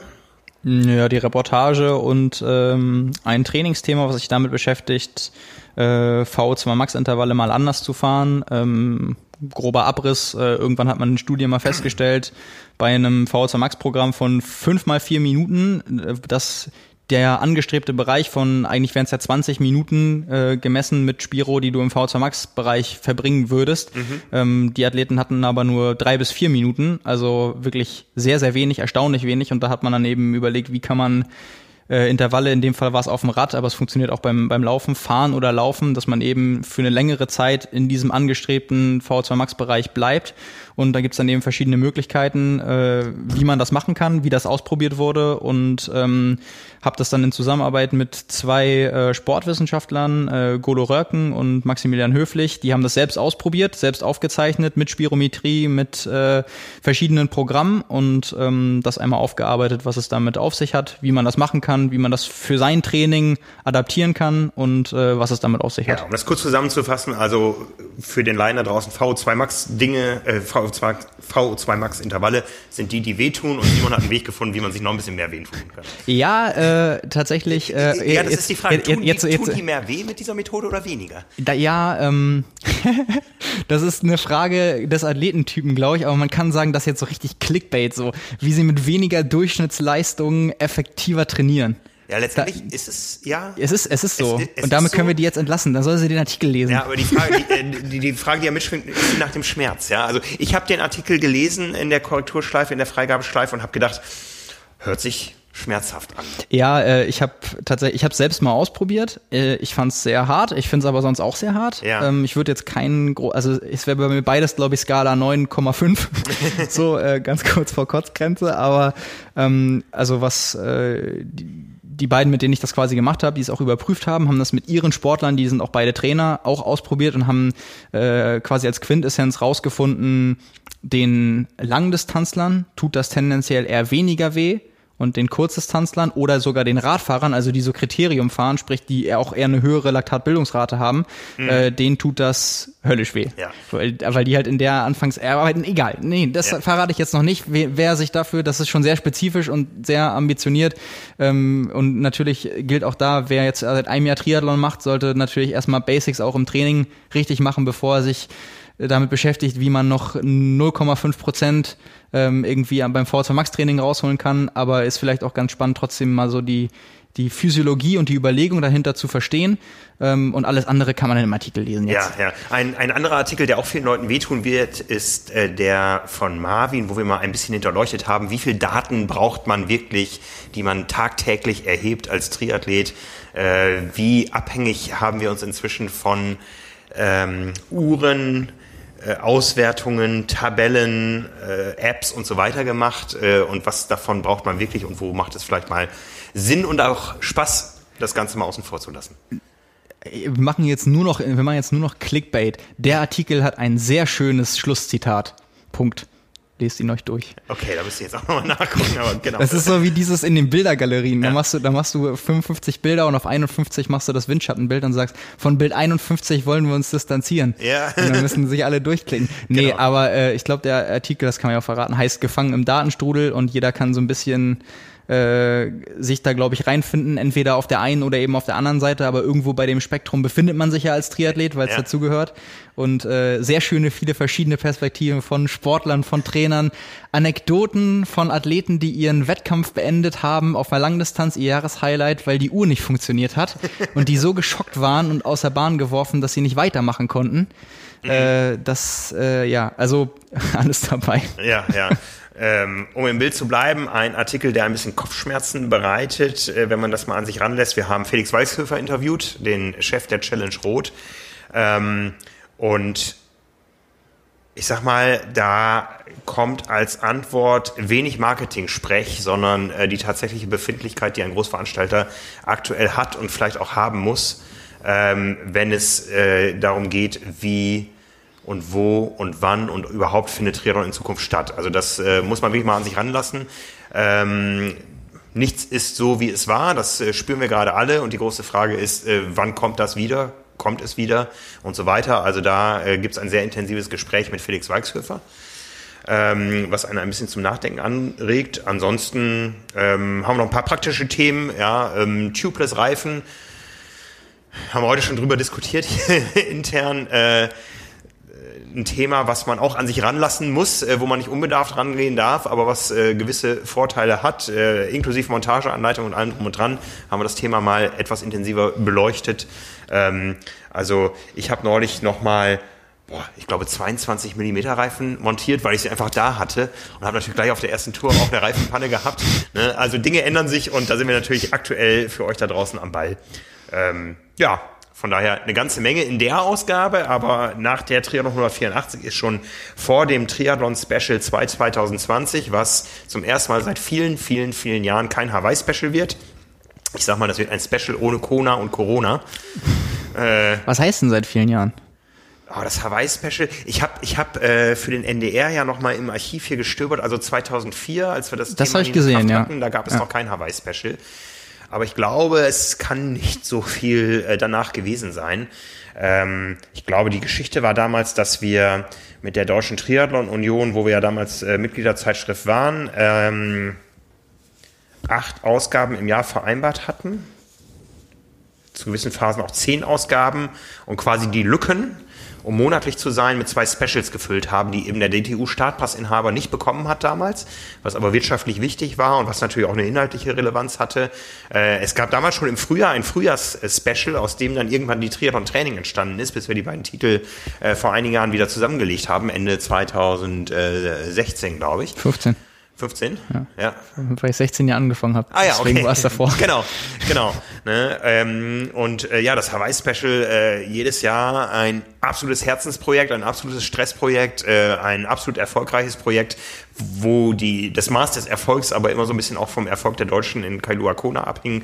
Also im letzten Jahr natürlich grandios für uns mit dem Doppelcover. Jan Frodeno, Anne Haug. Ähm, äh, Vorderseite, Rückseite, wie auch immer man es gedreht und gewendet hat. Ähm, Ähm, ja, äh, hätten wir gerne wieder gemacht, auch gerne wieder mit Doppelcover, ja, ähm, aber dieses Jahr ist anders. Darum arbeiten wir an einem Special, was euch alle mitnimmt da draußen ins Jahr 21.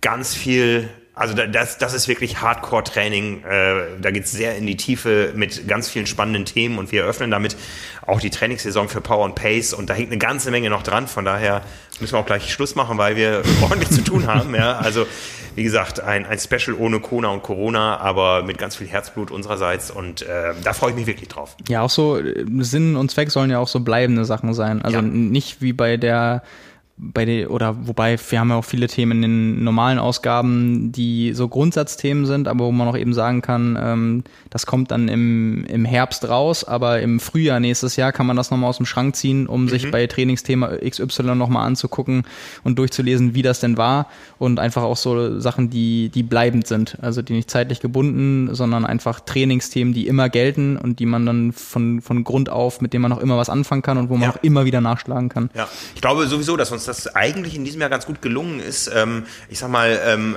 in Erinnerung verschwimmen vielleicht die einzelnen äh, Ironman Frankfurt, Challenge Rot, äh, Kraichgau und so weiter über die Jahre so ein bisschen.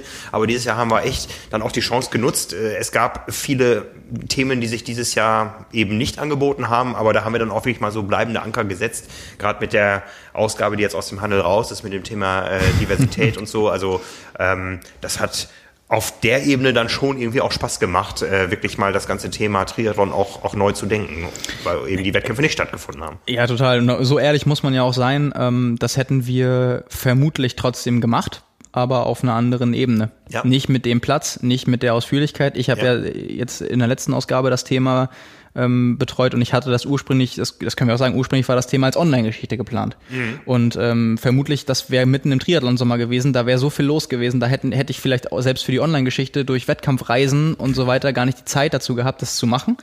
Ähm, und wenn ich es gemacht hätte, dann wäre es eben nicht für Print erschienen und wahrscheinlich auch nicht als Titelthema, einfach weil sonst so viel sportlich los gewesen wäre mit dem äh, klasse Startfeld in Rot, was sich angekündigt hat. Das vergisst man ja jetzt komplett durch dieses Jahr, was eigentlich auf uns zugekommen wäre. Also das wäre ein sportliches Highlight äh, aufs andere gewesen im, äh, im, im Sommer. Und äh, deswegen hat's, äh, kann ich mich da auch nur anschließen. Es hat mir unheimlich viel Spaß gemacht, da auch Zeit und Mühe irgendwie zu investieren, mit verschiedenen Leuten zu sprechen und da auch mal ähm, die das in der Ausführlichkeit machen zu können, weil das wäre halt sonst eben auch nicht möglich. Das mhm. muss man eben auch so sagen. Aber ähm, ja, umso schöner, dass äh, ja, dass man irgendwas wenigstens draus machen konnte, weil ja. das, das jetzt irgendwie wenig los war oder es sonst keine Themen gab, das war definitiv dieses Jahr zum Glück nicht der Fall. Ich weiß nicht, von wie viel Laien äh, oder, oder, oder Freunden, Laien hört sich jetzt böse an, aber von viel, wie viel Bekannten nicht gefragt wurde, ja, was habt ihr denn dieses Jahr gemacht? Es gab ja nichts zu tun und ihr seid doch bestimmt alle in Kurzarbeit gegangen. Äh, nein, ne? also ich habe, glaube ich, in diesem Sommer mehr gearbeitet, also die Wochenenden waren dafür angenehm frei meistens, ja, ja. also das, das war auch mal eine ganz neue Erfahrung für mich. Das, das hat auch irgendwo Spaß gemacht, aber ähm, die Zeit war nicht wenig anstrengend und ich glaube, wir sind so ziemlich genau vom, vom halben Jahr jetzt so langsam ja in den Lockdown gegangen und ähm, also die Zeit war super intensiv und ja. äh, nicht weniger arbeitsreich als andere, andere Zeiten auch. Ja. Nee, stimmt. Ich habe mich zwischendurch auch gefragt, wie das jetzt wäre, wenn noch plus fünf Wettkampf, ja, ja. Wettkampfwochenenden angestanden hätten. Ja, ja, das, ja wäre schon viel geworden. Ne? Also von daher, äh, langweilig war es uns nicht. Wir haben die Herausforderung angenommen und ich glaube, wir haben aber auch ähm, gut geliefert. Aber so viel zu uns. Äh, wir kommen zurück zu den Rubriken. Ähm, die Einheit der Woche. Da hatte ich eigentlich einen Favoriten. Und zwar hast du schon erwähnt, Daniel Unger hat den ganzen Samstag moderiert ist dann nach der Moderation in Saarbrücken 600 Kilometer gefahren, um am Tag darauf in Tschechien an der Strecke beim Weltcuprennen zu stehen. Als ich dann gesehen habe, dass das nicht mit dem Rad gemacht hat. Ich habe das auch gesehen ja. im Stream und ich habe mir gedacht, das kann doch nicht sein. War der, dann war er doch da. Er war in Tschechien. Ja, ja. ich habe ihn, ja. ich habe den, ne? den Bundesadler da gesehen auf, auf der Jacke ja. und mich gefragt, ist das Daniel Unger? Und da dachte ich, nee, der war doch in Saarbrücken. Und ich sag mal, so eine 600 Kilometer Tour über Nacht, das wäre jetzt die nächste Steigerung aufgrund, auf der Grundlage der ganzen anderen Einheiten der Wochen äh, äh, gewesen. Aber wie gesagt, leider disqualifiziert, weil er nicht mit dem Rad gefahren. Du hast aber ähm, ein äh, würdigen Ersatz. Ganz so weit wird's dann auch nicht mit dem Rad, äh, aber immerhin 10,5 Stunden Fahrzeit mit 7480 Höhenmetern, 237,62 Kilometer. Äh, Cameron Wolf und äh, den habe ich aus einem guten Grund äh, rausgesucht, weil das in Kombination diese Einheit mit der Tatsache, dass man sieht, äh, dass er in den letzten vier Wochen durchschnittlich 26 Stunden Rad in der Woche gefahren ist. Äh, zwischendurch so als Erholung ganz bisschen mal geschwommen, mal gelaufen auf dem Laufband eher, aber in erster Linie eigentlich fast nur Rad gefahren. Jetzt lass mich raten, ähm, er will in Cairns starten und äh, beim Ironman äh, bei der Asien-Pazifik-Meisterschaft gewinnen. Ja, vielleicht auch das, also weil ist jetzt nur Mutmaßung, deswegen ist es auch meine Frage der Woche, weil es keine Info ist, weil ich es nicht weiß, aber äh, die Tatsache, dass er viel mit äh, im, im Trainingslager auch zwischendurch immer noch mit Ineos äh, war und ja auch zum Beispiel Beispiel Jaron Thomas und Chris Froome äh, nicht bei der Tour de France sind. Dieses Jahr äh, lässt er darauf schließen, dass er entweder Giro d'Italia fährt oder Vuelta. Beides, ähm, ich glaube, im Oktober. Ich glaube, Giro am 3. Oktober geht's los und Vuelta äh, in der dritten oder vierten Oktoberwoche. Ähm, sieht ganz danach aus, als wenn er bei einer der beiden Touren für Ineos äh, am Start sein wird. Dann kommt er doch noch mal sportlich auf seine Kosten. Wir haben ja auch über den Umstieg von Triathlon auf Radsport temporär für das eine Jahr ja. äh, diskutiert und jetzt ähm, zu einem Zeitpunkt, wo er natürlich noch nicht wusste, dass Hawaii ausfallen würde dieses Jahr, äh, ja, vielleicht kommt da jetzt auch noch ähm, sportlich für ihn viel bei rum, weil das wäre für ihn ja auch noch, noch mal ein Karriere-Highlight, ne? Für ja. ihn, für Neos so eine große Tour zu fahren. Schließt aber Kerns ähm, nicht aus. Ja, gerade bei Cameron Wolf nicht. Also lass, lassen wir uns überraschen, was, ja. was er sich da ausdenkt. Ja, der wartet noch auf eine Profitour, wo jeden Tag eine Langdistanz gemacht wird, oder? Also. Da wäre er auf jeden Fall vorne dabei. Ja. Ja. Ja, wird spannend. Es wird spannend, es bleibt spannend, es war spannend am vergangenen Wochenende. Wir stürzen uns jetzt wieder in die äh, sehr langfristige Vorbereitung unseres Specials, bleiben für euch mit allem Laufenden am Ball und ja, wünschen euch eine schöne Offseason, die wir jetzt offiziell eingeläutet haben, auch mit dieser Triathlon 184. Möge sie jeder so gestalten, wie äh, er mag, aber wir sind wieder zurück mit neuen Trainingsplänen, neuen Trainingsideen dann ab dem äh, ab Ab dem, ab dem Hawaii-Special. Ab dem äh, ohne Kona und Corona-Special, was äh, no, zum normalen Tag erscheint, äh, wenn auch das Hawaii-Special erschienen wäre, und zwar am 21. Oktober 2020. Ja, bis dahin hört ihr uns noch ein paar Mal. Ja. Passt auf euch auf. Bis dann. Ciao, ciao. Ciao.